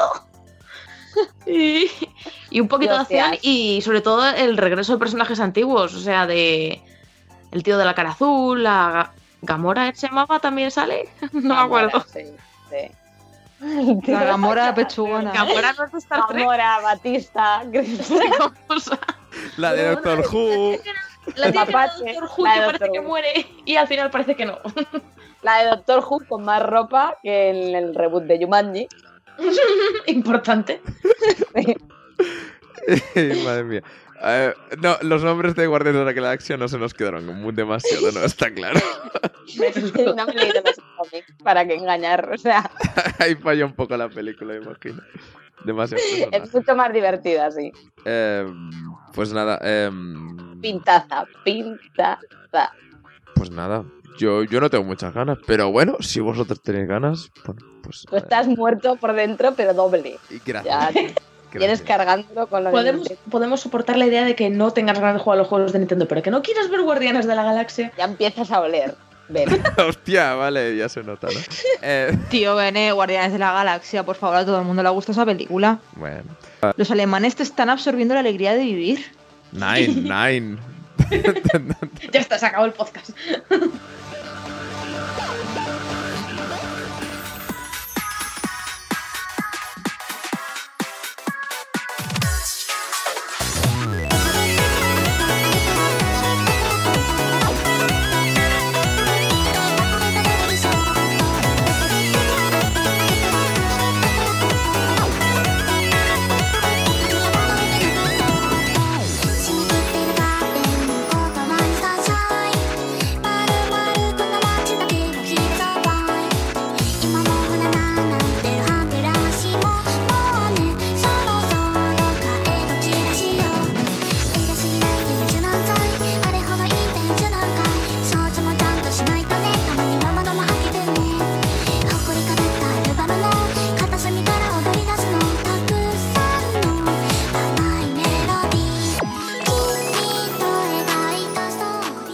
Sarai, ¿qué tal? ¿Nos puedes hablar un poquito de la Tokyo Game Show? Que estuvimos hablando ya de, de la Gamescom por aquí. Ujú, pude, estar yo y estuvo Gabri también. Eh, pues y, Sí. y porque como nadie, nadie ha podido ir a lo de Barcelona, esta Barcelona Games Week, pues bueno, podemos hablar de la Tokyo Game Show. Lo, hombre, eh, la feria empezaba. Empezó el jueves, ¿no? Decía un jueves. Espera, voy a hacer una pregunta. Sí, empezaba un jueves y duraba hasta el domingo. El jueves, Buena Y el pregunta, viernes- Sarai. Gracias por la Sí, respuesta, Sarai. ¿verdad? El jueves y el viernes eran días de prensa y ya estaba bastante lleno, todo hay que decirlo, aunque, te- aunque eran, eran los japoneses eran duros de roer con las acreditaciones. La verdad es que no se la daban a cualquiera, te ponían problemas por todo. Pero así que no me quiero imaginar cómo estaba el sábado y el domingo. No fui porque no me merecía la pena ya, pero imagino que a petar como cualquier feria de videojuegos últimamente Sí, totalmente. básicamente. Entonces, la feria en sí, yo he de decir que las únicas ferias que he ido pues ha sido mm, a la Madrid Games Week cuando existía y a la Gamescom. La Gamescom de hace ya tres o cuatro años. Entonces, a, a nivel de tamaño, me sorprendió a- porque me la imaginaba más grande, pero la verdad es que la Gamescom es una importante competidora europea, creo, porque es prácticamente igual o incluso un poquito más grande, te diría yo. Que la Tokyo Game Show. Que la Tokyo Game Show sí flipa, yo también flipé. Es muy parecido, eh, zonas, mm, digamos que tienes naves con grandes zonas de juegos, eh, faltaban muchas compañías, porque claro, Xbox no estaba y Nintendo no asomó la cabeza por ahí. Estaban, Chico. estaban paseando el perro con la portátil. sí. Sí, estaban, estaban jugando en terrazas de vecinos a, la, a Nintendo Switch y no se pasaron por la, por la Tokyo Game Show. Había mucha zona dedicada a VR, pero muchísima, Sí, sí, la Gamescom era igual, era lo mismo, era un, un incluso tercio.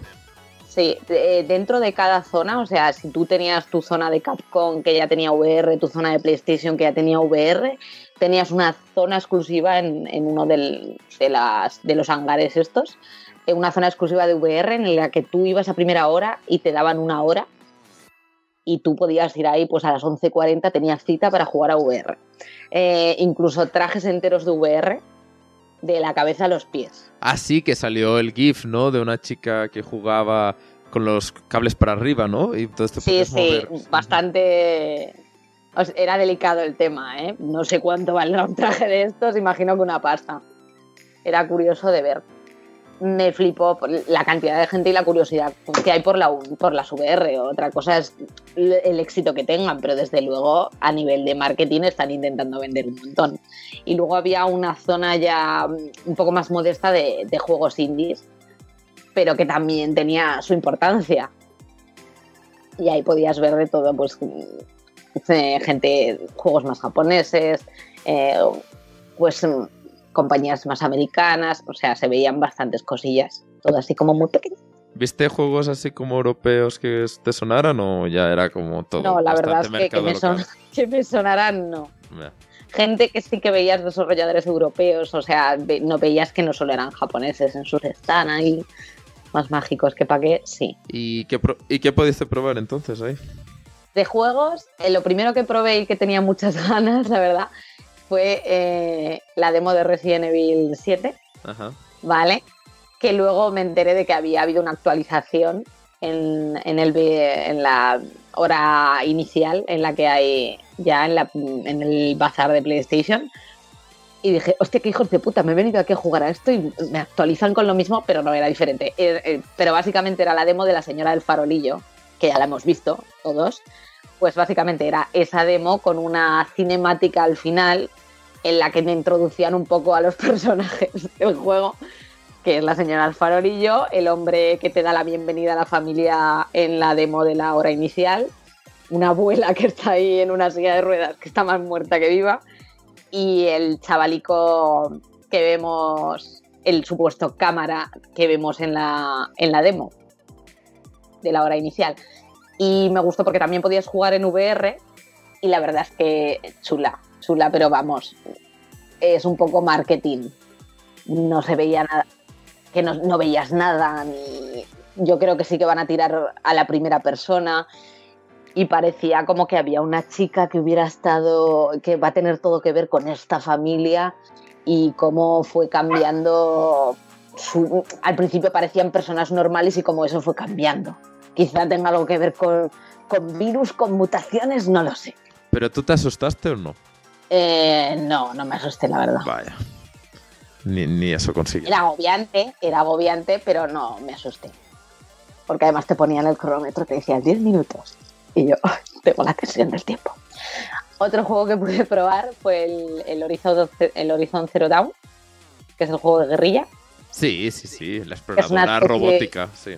De, de Tomb Raider, mm, no sé, en un mundo distópico con animales robots. Sí.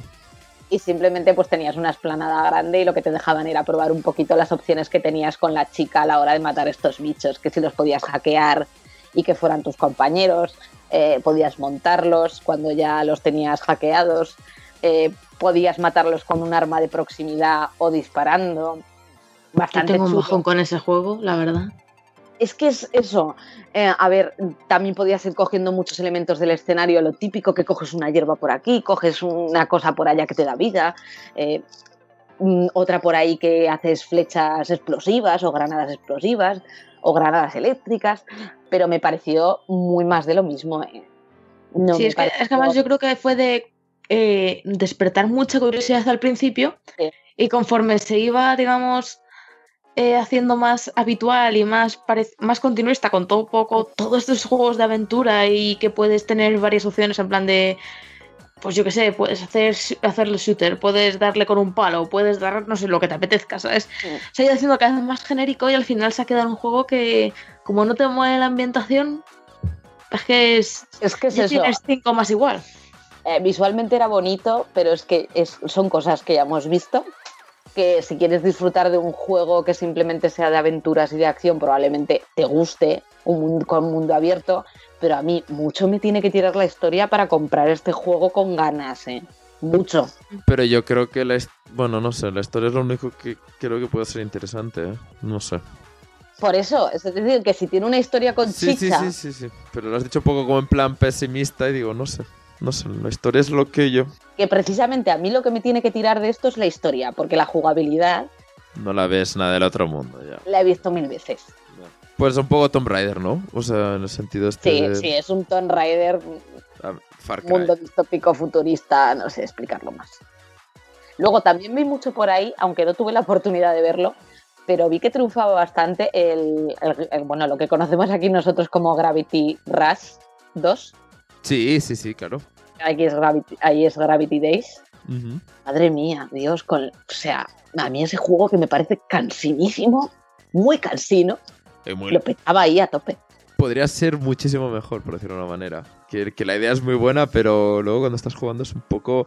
Me pierdo y no sé dónde me encuentro. Hombre, debió, ya, pero debió triunfar tanto que lo van a hacer hasta de consola de sobremesa. O sea, sale para consola de sobremesa.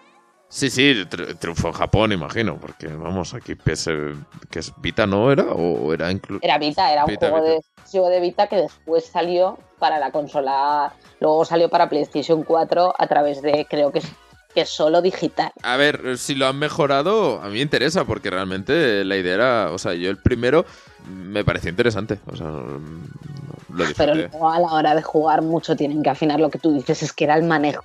El manejo era como para amputarte las dos manos directamente y decir, juego con los muñones que lo mismo me da. ¿Sabes? Estoy haciendo lo mismo. Me pareció bastante frustrante. A ver, la estética era muy, muy interesante y todo, y por eso a lo mejor llamó más atención, pero bueno, me, me sorprende lo que digas que atrae tanto el segundo, pero bueno.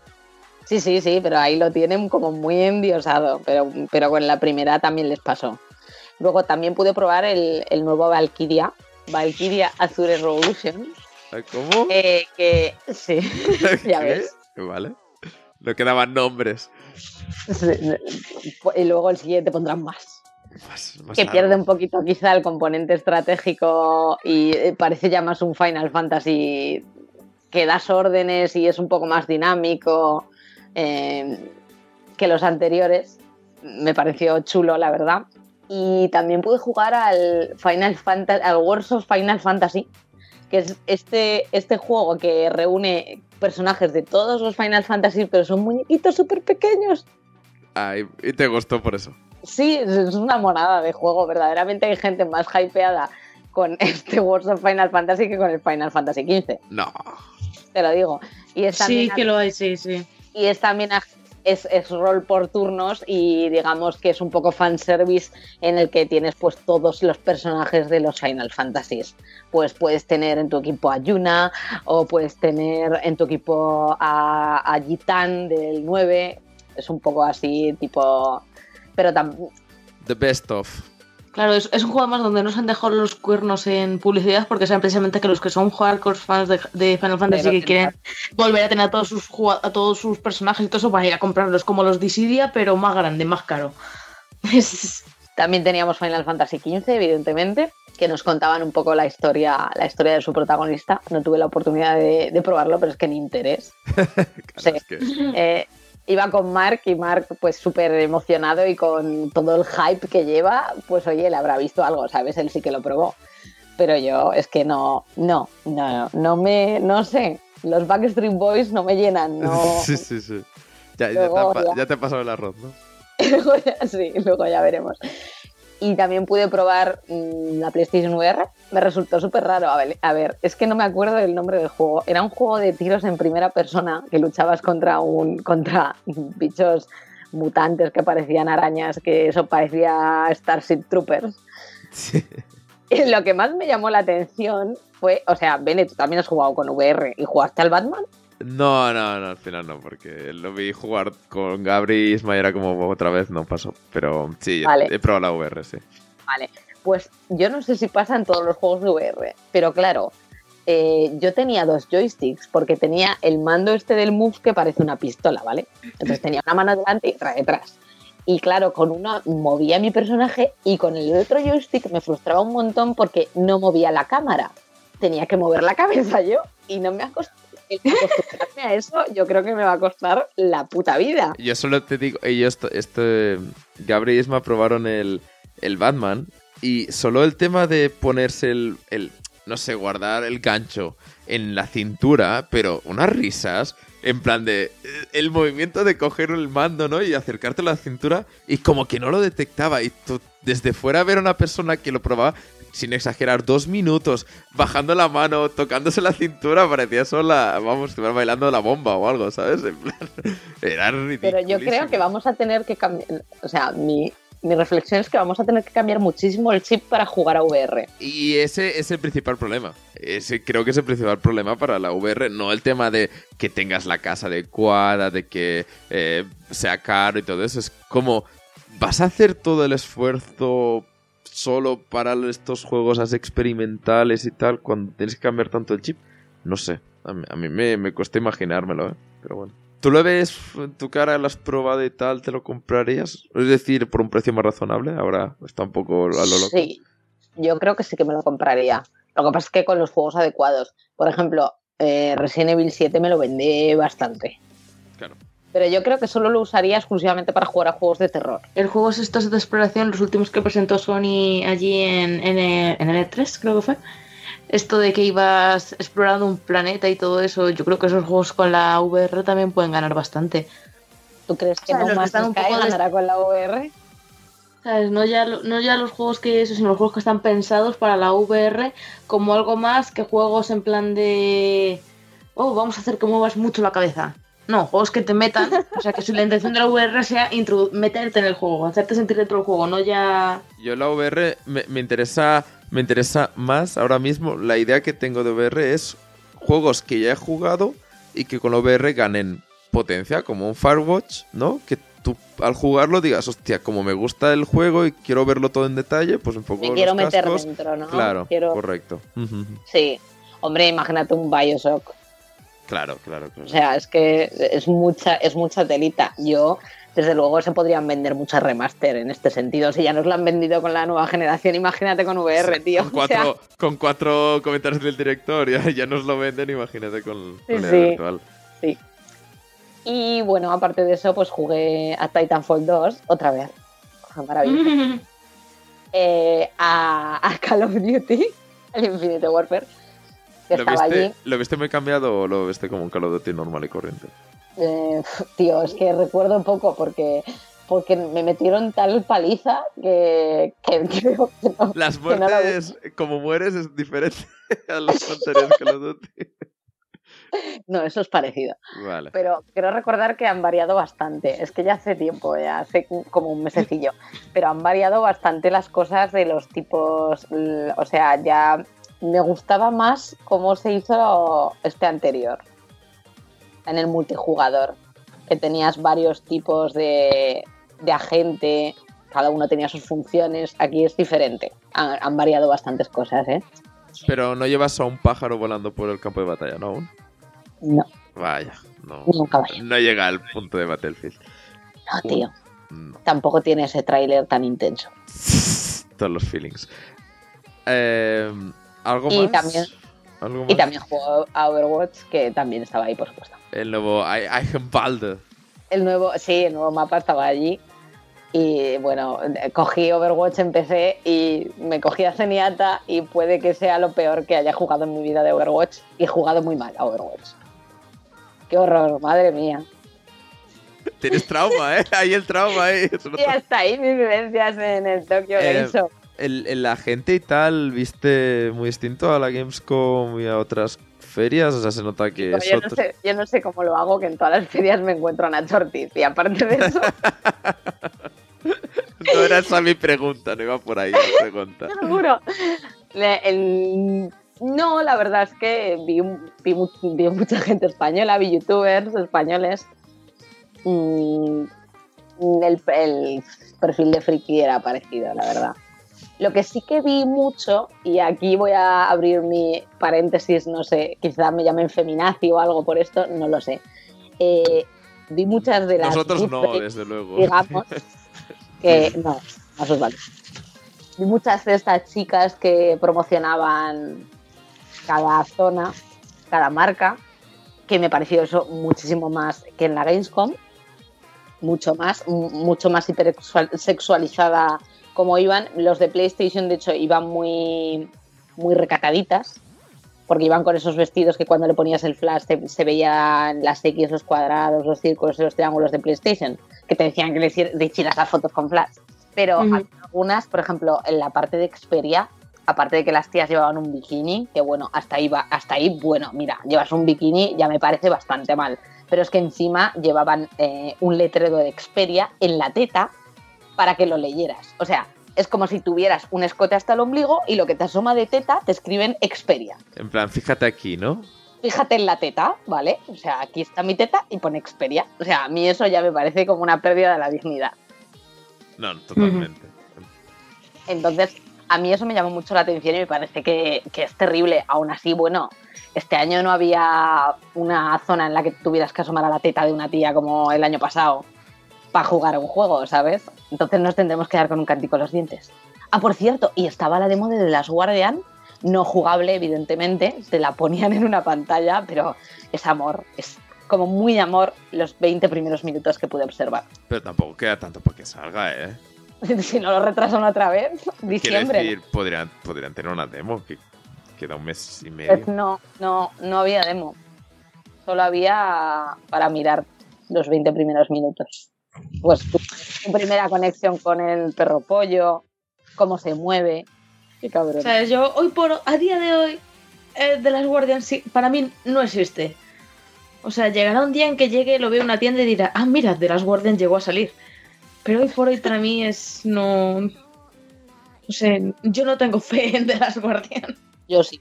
Yo es que ahora mismo estoy leyendo el libro este de Shadow of the Colossus y es como, joder, si, si consiguen, eh, no sé, mar- es que, claro, como marcar como Shadow of Colossus es muy difícil, pero hacer algo así que sean recordadas y tal, claro, estamos hablando de, un juego de... Ico y Shadow of Colossus son juegos de culto, pero a niveles estratosféricos. Si consiguen algo para... Ya es que no parecido, pero algo que sea así como destacable, no sé. Tampoco, no tengo muchas no tengo mucha confianza, pero espero que sí, de verdad. Se ve bonito. También te digo que se ve como un juego de PlayStation 3. ¿Vale? Eh, pero lo que te transmite el juego es bastante, bastante intenso y bastante chulo. Solo con, o sea, con que tú estés un pelín receptivo, que no te cierres en banda, en plan, vaya mierda, no sé qué, cuántas que a veces nos ponemos, ¿no? Ha tardado 10.000 años en salir, joder, es que es un juego de PlayStation 3, con que te- seas un poco neutro, eh, te quiero decir, es un juego que, que te transmite desde el principio.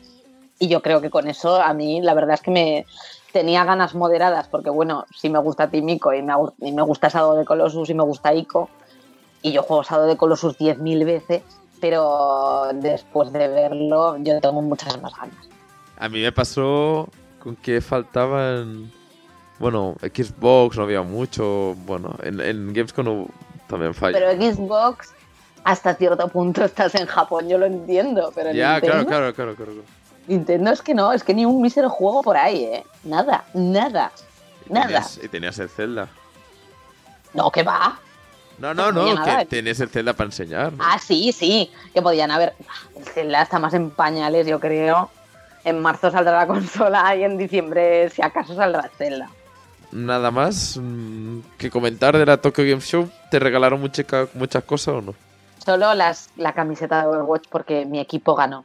No gracias a mí, evidentemente. Ojo, esa Tenía, camiseta, ta- tenía tan inútil, era más un lastre que otra cosa. la camiseta que vale 20 euros, esa la compras en... Ah, sí, la de Hanso. Ah, vale, pensaba que decía la normal, la del logo. Que, bueno, estuve en la Gamescom, intentamos comprar cosas y era una locura los precios que, que se manejaba la gente de Blizzard. Esta gente. Y, por cierto, hablando de Blizzard, te vas a una conferencia, ¿no? Final de mes. no, no en persona, pero vas a estar en la BlizzCon en el pase virtual, ¿no? Por lo que has comentado. No, eso era Gabri. Ah, no, no. Gabri saldrá de la cueva para irse a, a BlizzCon, a virtual. Yo no. Ah, Pero él porque es un puto fanático del juego de cartas. Del Hearthstone. Ya. Bueno, es- Hearthstone, yo no sé. Quizás si ponen algo de sombra deberíamos plantearnos, Bene, cogernos. Base virtual de la Yo-. Sí, vamos, por, por un vídeo me voy a estar, voy a pagar sombra 30 euros. Exclusivo, ¿eh? Eso luego vale millones, millones, millones. Sí, si tengo que comprar todas las cosas que hace Bli- Blizzard, me voy a quedar, vamos, sin un euro. Porque, claro, el tema es ese. El compañero de Gabri, que como salió de Halloween, pues se compró cajas, ¿sabes? Y a lo mejor se compró 20 cajas, que eso son 30 euros con la tontería, ¿sabes? Hostia, Claro. yo como he promocionado ahora me vienen cajas solas. Sí, sí, como tienes que rezar para que te salga algo en las cajas, pero bueno, en fin, el tema de las cajas es una locura. Ya, eso ha sido todo en Japón, en otro lado del charco. O sea, todo lo de Tokyo Games Show, espero que hayas hecho algo más en Japón, ¿no? Hombre, evidentemente. Otras muchas cosas. Si hubiese estado un mes dentro de la Tokyo Game Show, habría sido para preocuparse. Sí, le habrían escrito algo en los pechos. Bueno, pues sacándola, de, sacándola de Overwatch para que. Sarai, vale, ya has defendido tu honor. Has jugado mal, no pasa nada. Deja Zenyatta. No, nunca. que tiene una cosa, eh, nosotros en la Gamescom también caímos, ¿eh? Y acabamos jugando al, al Overwatch y en esta vez en mando, que fue un poco locura. Llevo echando de menos el mando. Anda que. Mm. Pues muy bien, Sara, y gracias por, por comentarnos de la Tokyo Game Show. Y el, y el año que viene vuelves, ¿no? Sí, sí. Sí. Ojalá, ¿me pagáis el viaje? Haremos un Kickstarter. Cuando si- seamos, cuando seamos viejos y famosos. Es que- bueno, algunos seremos tan viejos, pero sí, famosos. Podremos ir, a la podremos ir al Tokyo Game Show otra vez. Para el- la boda de, de plata, ¿no? Pues muy bien. Sí. Eh,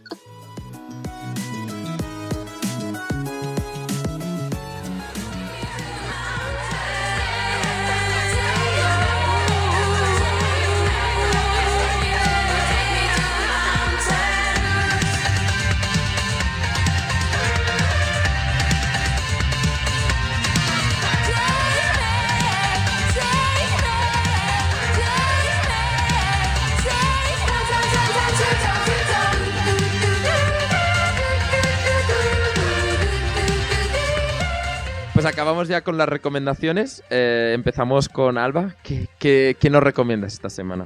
Que te ha gustado muchísimo. Pues yo estoy viendo Arcos ahora. Yo como voy un poco retrasada con el resto del mundo. Me ha encantado el toque, me ha encantado. Ibas a hablar colombiano y hablar retrasado. Bueno, pues con el resto del mundo, ¿no? Siempre me veo en las series de moda, pues me las veo como un mes o dos o un año y pico después, tampoco pasa nada. Y la verdad es que me está molando muchísimo, me está gustando un montón. Y además, el protagonista de, de Narcos es el malo de Logan. ojo. Ojo, que si no lo habéis visto, mm, le- lo podéis ver. Sí, el prota de Narcos, el que hace americano de la DEA, el rubio de bigotillo, eh, va a ser el malo de la película de Logan. Pero es el malo también de Narcos, ¿no? Si es el protagonista. No, eh, a ver, es el protagonista bueno, el- de la DEA. Policía de la DEA que intenta capturar Ah, a, DEA. Pablo Escobar, sí. El rubio americano, pues el que, el que, el que si le pones en Colombia más destaca, pues ese. Sí. Y, y la verdad es que me está gustando mucho, muchísimo. ¿Por qué Además, temporada vas ya? Por la segunda voy, por, por el cuarto capítulo de la segunda temporada. O sea, ya lo estoy terminando. Estoy terminando lo que, lo que lleva de serie, claro. Y la verdad es que me está gustando muchísimo. Y ya ahí apartadita para cuando termine Narcos, tengo la nueva de la HBO, la de Westworld, creo que se llamaba, Sí. que todo el mundo la está poniendo muy, muy, muy bien. Música del de Juego de Tronos, por cierto. ¿También? Sí. El Ramin da... Jack Ramin. como se llame. El, Ra- el Ramin ese. El Ramin. Así que nada, ya, ya os contaré cuando termine Narcos, ya os contaré y cuando empiece Westworld, ya os diré si está bien o no. Le vamos a llamar Westworld, ¿ok? Westworld, Westworld. sí. Westworld. Y de juegos nada, porque estoy volviendo a rejugar The Witcher 3, así que ¿Cómo? ¿Cómo? Espera, ¿cuántas horas dedicaste a la primera ronda? la primera ronda le dediqué como 40 o 50, no muchas. Ah, y en la bien. segunda, la segunda lo estoy haciendo todo y llevo 40 y todavía no he salido de, Novi- de Novigrado. Bueno, supongo que Novigrado es una ciudad del juego. Sí, el primer sitio importante. el primer, el primer tiempo todavía- o sea, me faltan por lo menos otras 50 horas todavía para terminar el juego, así que me lo estoy tomando con calma. Espero que no sea el hotel donde empiezas el juego. Eh, no, es una ciudad, es la capital. Muy bien, hemos aprendido algo hoy. Muy bien. ¿Algo más? ¿Libros? Eh, No, nada. De momento, la verdad es que nada, estoy no me gusta nada. bastante chill últimamente. Muy bien. Adri, ¿qué nos dices tú? Pues nada, yo llevo estos días, ya haré un análisis más a fondo cuando haya jugado más, pero de momento me está causando muy buenas sensaciones Gears of War 4. Eh, lo he estado jugando un poquito estos días y eso, hasta la mitad de la campaña. Y sí que es verdad que mm, no es lo mismo que antes, no, no sé, me está pareciendo una campaña un poco peor. Pero, joder, ya tenía ganas de pillar un Gears of War, que han sido muchos años y aunque se nota ahí que no está la misma gente detrás, Más que nada por el hecho de cómo se han planteado algunas cosas del online, que ahora va como con un sistema de cartas, los desbloqueos, hay el estilo free to play, que eso no me mola, pero al fin y al cabo, bueno, pues es ya software de vuelta y es, es adrenalina pura. Y eso, ¿Leíste? em, subieron un reportaje de uno, un, un periodista que estuvo la última semana de producción del juego. No sé si lo leíste. Era bastante interesante porque comentaban que, que hay muchísimos bugs que, que no se pudieron solucionar y que estaban... eh, o sea, les hubiera gustado poner más cosas nuevas, pero que bueno, que con haber conseguido un producto final estable y todo eso estaban contentos y que era hiper probable que hubiera Gears of War 5. Y ahí sí que iban a poner las cosas nuevas y tal, porque es lo que he leído más críticas, que es bastante repetitivo a lo que era la sí, saga original. sí, eh, la verdad es que sí, que le hace falta, o sea, es súper continuista, o sea, la verdad es que se echa en falta alguna novedad, algo que, que te dé la sensación de que estás jugando a, a un juego que está evolucionando de sus pre- predecesores, pero, pero bueno, oye, también supongo que se consuela con el hecho de, de, de que llevamos un montón de tiempo sin un Gears of War, así que yo ya os digo, con eso Y se ve, y se ve bonito, ¿no? Eso sí. Sí, se ve muy bonito, la verdad. Eh, con la primera gráfica que tenía, eh, era una MD 270X. Había algunas texturas que se me bugueaban y se volvían loquísimas, de tal forma que era hasta incómodo jugarlo, pero ahora que tengo la, la 1060 de momento va bien. Así que no sé si será otro de esos juegos que van mal con AMD porque sí o qué. Ya, pero bueno, que lo ya puedas jugar en PC está guay, desde luego. Bueno, pues Claudia, ¿que, que tienes algo tú preparado? O... Sí, eh, yo la verdad es que esta semana eh, he podido jugar poco porque he estado muy ocupada con temas de la universidad y todo eso, pero sí que he seguido jugando, creo que ya os hablé el podcast anterior, si no el anterior a ese de Masquerada, que es el juego este con el que eh, participé en el Kickstarter y todo eso, y que es un juego, es un juego de rol muy muy eso y la verdad es que lo estoy disfrutando bastante. También considero eso sí que es un juego muy, o sea, para un público bastante específico, es muy le da muchísimo peso a la historia. Si no te gusta estar leyendo y quieres ir a cosas más de acción, pues no es un juego para ti porque tiene mucha importancia leer códices y esas cosas y yo sé que eso no es un poco para todos. Además está en completo inglés porque he intentado, por ejemplo, a mi hermana que le gustan estos juegos intentar colárselo, pero como está en completo y absoluto inglés y todo y tiene muchísimos términos y tal, pues tiene una barrera ahí importante. Pero la verdad es que lo estoy disfrutando y, eso, pero como no me atrevo a recomendarlo así en general para todo el mundo, si os gusta Dragon Age Origins, os gustará este juego.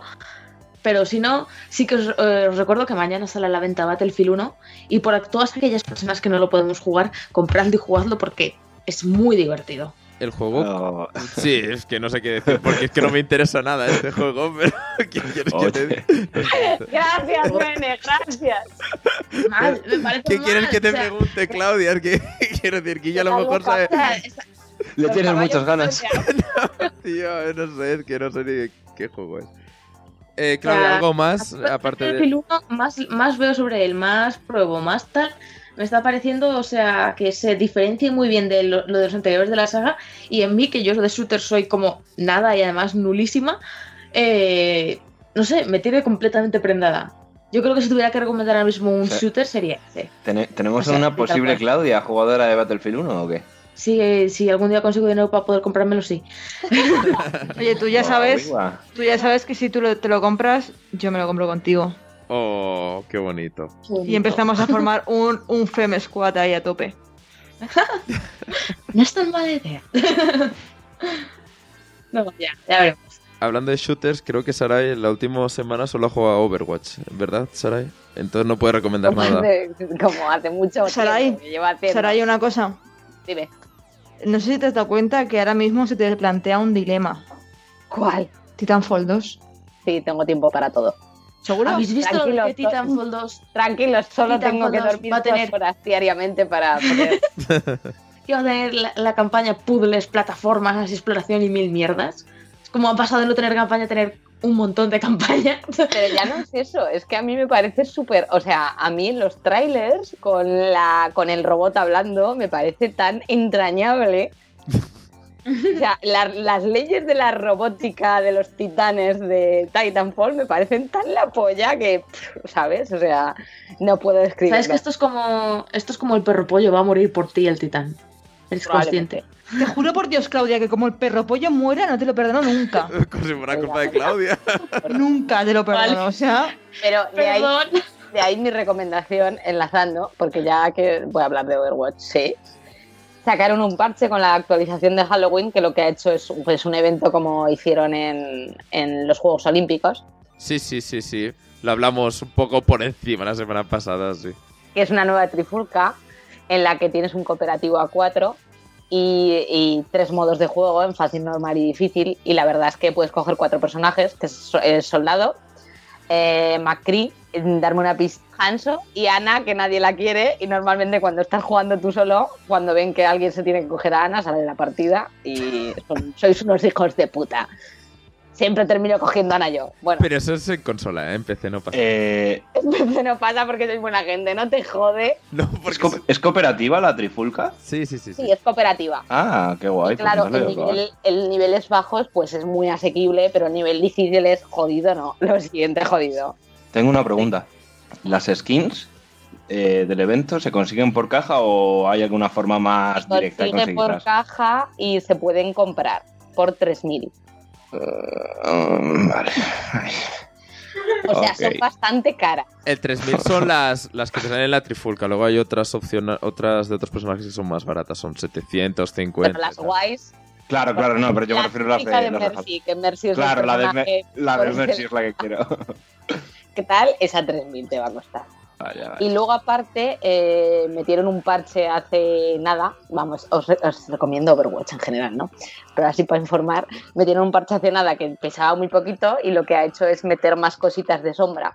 Lo que han metido es que en la página de battle.net hubo un momento que parecía que la habían hackeado, ¿no? Y al final parecía que decía que habían hackeado a Bastion. Y ahora cuando llevas a Bastion en, en determinados mapas, y vas a unas pantallas, parece que están hackeadas y pone activando protocolo sombra. Entonces, mm, lo que Mark me ha dicho, que, bueno, imagino que mucha gente se habrá pensado, y yo me parece bastante probable que el sombra sea una hacker. Entonces, a mí la, a mí la perspectiva de hackear torretas ajenas me vuelve loca. El tema en teoría es que se va a presentar en la BlizzCon, ¿no? Que es a final de mes. Sí, y en teoría habrá un parche gordo para la BlizzCon. Entonces, ¡buah! Overwatch a tope. El tema de sombras, solo comentar que hubo como una cuenta atrás, por decirlo de una manera, un porcentaje que la gente se pensaba que ya se va a anunciar, pero no, era lo del Bastion. Era lo de Bastión, claro. Salió al final De, eso. de todas maneras, teniendo también la BlizzCon aquí a la vuelta de la esquina, yo creo que era un Era- poco obvio que se esperasen a la BlizzCon, ¿no? Sobre todo con todo el revuelo que ha habido con Sombra. Pues muchas ganas ya. Seguir jugando Overwatch. No os quitéis a Ana. Ser legales. Vale, una cosa, yo mm, lo he dicho ya otras veces, pero estoy como súper quemado con Overwatch y no entro desde hace un montón de tiempo porque me parece que el matchmaking es una mierda. O sea, me parece súper injusto que yo con 20 horas de juego tenga que jugar contra Peña con estrella 50 y cosas así. ¿Por qué? O sea, Es según niveles de habilidad. pero es que mi nivel de habilidad no es tan alto porque es paliza tras paliza tras paliza y es en plan, joder, me gustaría jugar con gente que al menos lleve las mismas horas de, de juego que yo, ¿sabes? No tiene nada que El ver. tema, tú tienes clasificatorias al principio, tú haces 10 Claro, clasificatorias. pero claro, ¿tú juegas partidas rápidas o juegas la temporada? Rápidas, rápidas. Rápidas. Es que en las rápidas creo que no se ha hilado tan fino. En las competitivas está muy bien distribuido, ¿eh? porque de hecho te ponen hasta un nivel medio de escuadrón. En plan, pues nivel medio de escuadrón 2500. Y sabes que más o menos entre unos y otros haces ese, haces ese nivel. Pero en partidas rápidas sí, es verdad que te meten con gente que tiene nivel 400 o 500, que le ves ahí estrellas, que dices, ya no te caben más estrellas ahí. El tema es que Claro. en teoría, en teoría, el, el- cuando haces la partida rápida, tú si tienes nivel 20, pero en tu equipo hay uno de 400, pues como hacen la media. Y claro, entonces pasa eso, que Ah, tienes, tienes en otro equipo gente de 400 que te revientan y tal. Claro, es que a mí, es que a mí me parece súper frustrante, o sea, estar entrando, tío, y estar jugando siempre con, entre comillas, prestigios. Jodo, es que no puedo de ninguna manera. Tiene muchísima agilidad, más, no sé. Y también tengo que decir que Overwatch, si yo no lo jugara con amigos, me hubiera costado muchísimo. ¿eh? También es un juego que es de Claro, esos también. de que, que es, bueno, que creo que es bastante para jugar con gente porque por, Claro, co- claro, por lo yo es que cooperativo que meto- es. Cuando me meto estoy solo, tampoco puedo combar con nadie, o sea, no con comunicación al menos, y, y pierdo bastante. Yo Overwatch también estoy muy, muy viciado. Sinceramente estoy en plan viendo ya partidos de SL. El otro día fue un bar a ver gente jugando. O sea, estoy muy, muy enganchado. Así que, que bueno, no quiero quemar el tema porque estoy todo el día con él y ya. Es- es muy triste. Me he vuelto en plan... eh, eh, seguir fanático del juego. Muy bien, Bene, muy bien. Sí, sí, la lástima es lo que decíamos, ¿no? Que no hay... Bueno, a ver, no es lástima porque lógicamente Play 4 y PC no pueden jugar juntos por lo que es el teclado mando, ¿no? Pero bueno, es una lástima que no podamos jugar, ni que querramos Sara y yo juntos. Pero bueno, es, es lo que hay. O... O qué lástima, seguro Pero que... con Guille no, con Guille da igual. No, ¿no? Guille, ya, el Guille ya no juega. Bueno, en fin, eh, yo... No, eso es verdad, es verdad. Eh, bueno, pues por mi parte me gustaría recomendar Doom, que es un juego que aún no he acabado, pero estoy ahí, ahí. Eh, un juego que el problema que tiene Doom básicamente es que es un juego tan, tan y tan eh, intenso que no puedes jugar más de media hora porque te estresas, ¿sabes? Es ese típico, no sé, Eso es muy. eh, pero eso es una sensación muy de shooter añejo, ¿eh? Sí. Eso sí, pasaba sí, con los shooters de antes, tío, te agobiaban. Correcto. Y bueno, es un poco cuando juego el Overwatch en competitivo, ¿no? Que es eso de tanta adrenalina, tan... ¡ah, que gano, que... ¡Pam! Porque Doom lo que tiene es que, bueno, la mecánica principal es que cuando has tienes al enem- enemigo debilitado le puedes hacer un ataque cuerpo a cuerpo. Y este ataque, ataque te da pues eh, vida y munición. Entonces, claro, lo que pasa normalmente es que tienes que ir a por el enemigo para poder hacer ese ataque cuerpo a cuerpo y te quedas con poca vida. Entonces, claro, es- tienes que arriesgar para poder mm, tener vida y munición y ahí está la gracia, ¿no? Que estás todo el rato en plan, ay, que me muero, ay, que me matan, no sé qué y tal. Y bien, la verdad es que bastante bien el juego. No- Estoy un poco cansado de jugar triples a shooter porque últimamente voy, mm, quiero decir, este año que ha salido Chatec 4, em, Doom, Overwatch, todo es muy shooter y estoy un poco encasillado. Pero bueno, aparte de eso, el juego está de puta madre y, y nada, ahora que comienza a estar rebajado por los sitios, pues os lo recomiendo bastante. Sobre todo si queréis eso, algo de adrenalina, algo así bastante bruto. eh, Doom eh, es eso y nada, que, que está muy guay. Comparado con Wolfenstein, que es el juego que sacaron, bueno, no los mismos, pero más o menos hace dos años, Doom está muchísimo mejor y, y nada, que, que lo recomiendo desde aquí.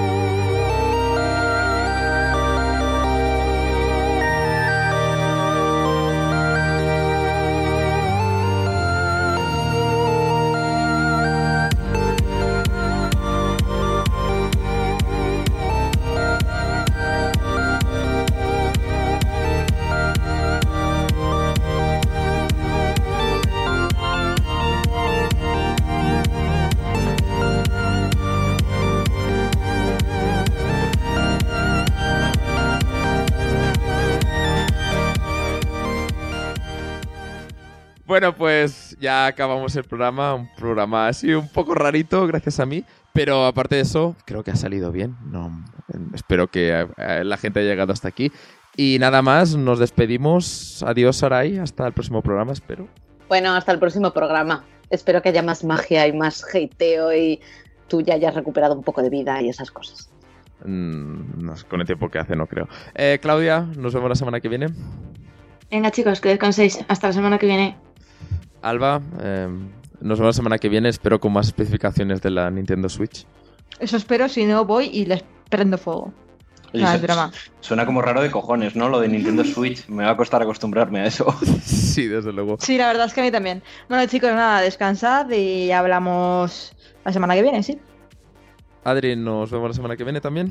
Nos vemos. Oye, chicos, me alegro muchísimo de haber superado ese escollo al principio, ¿eh? ese bache de risa eterna. Espera que aún no hemos acabado, a lo mejor. Ya, ya, bueno, todavía queda al final.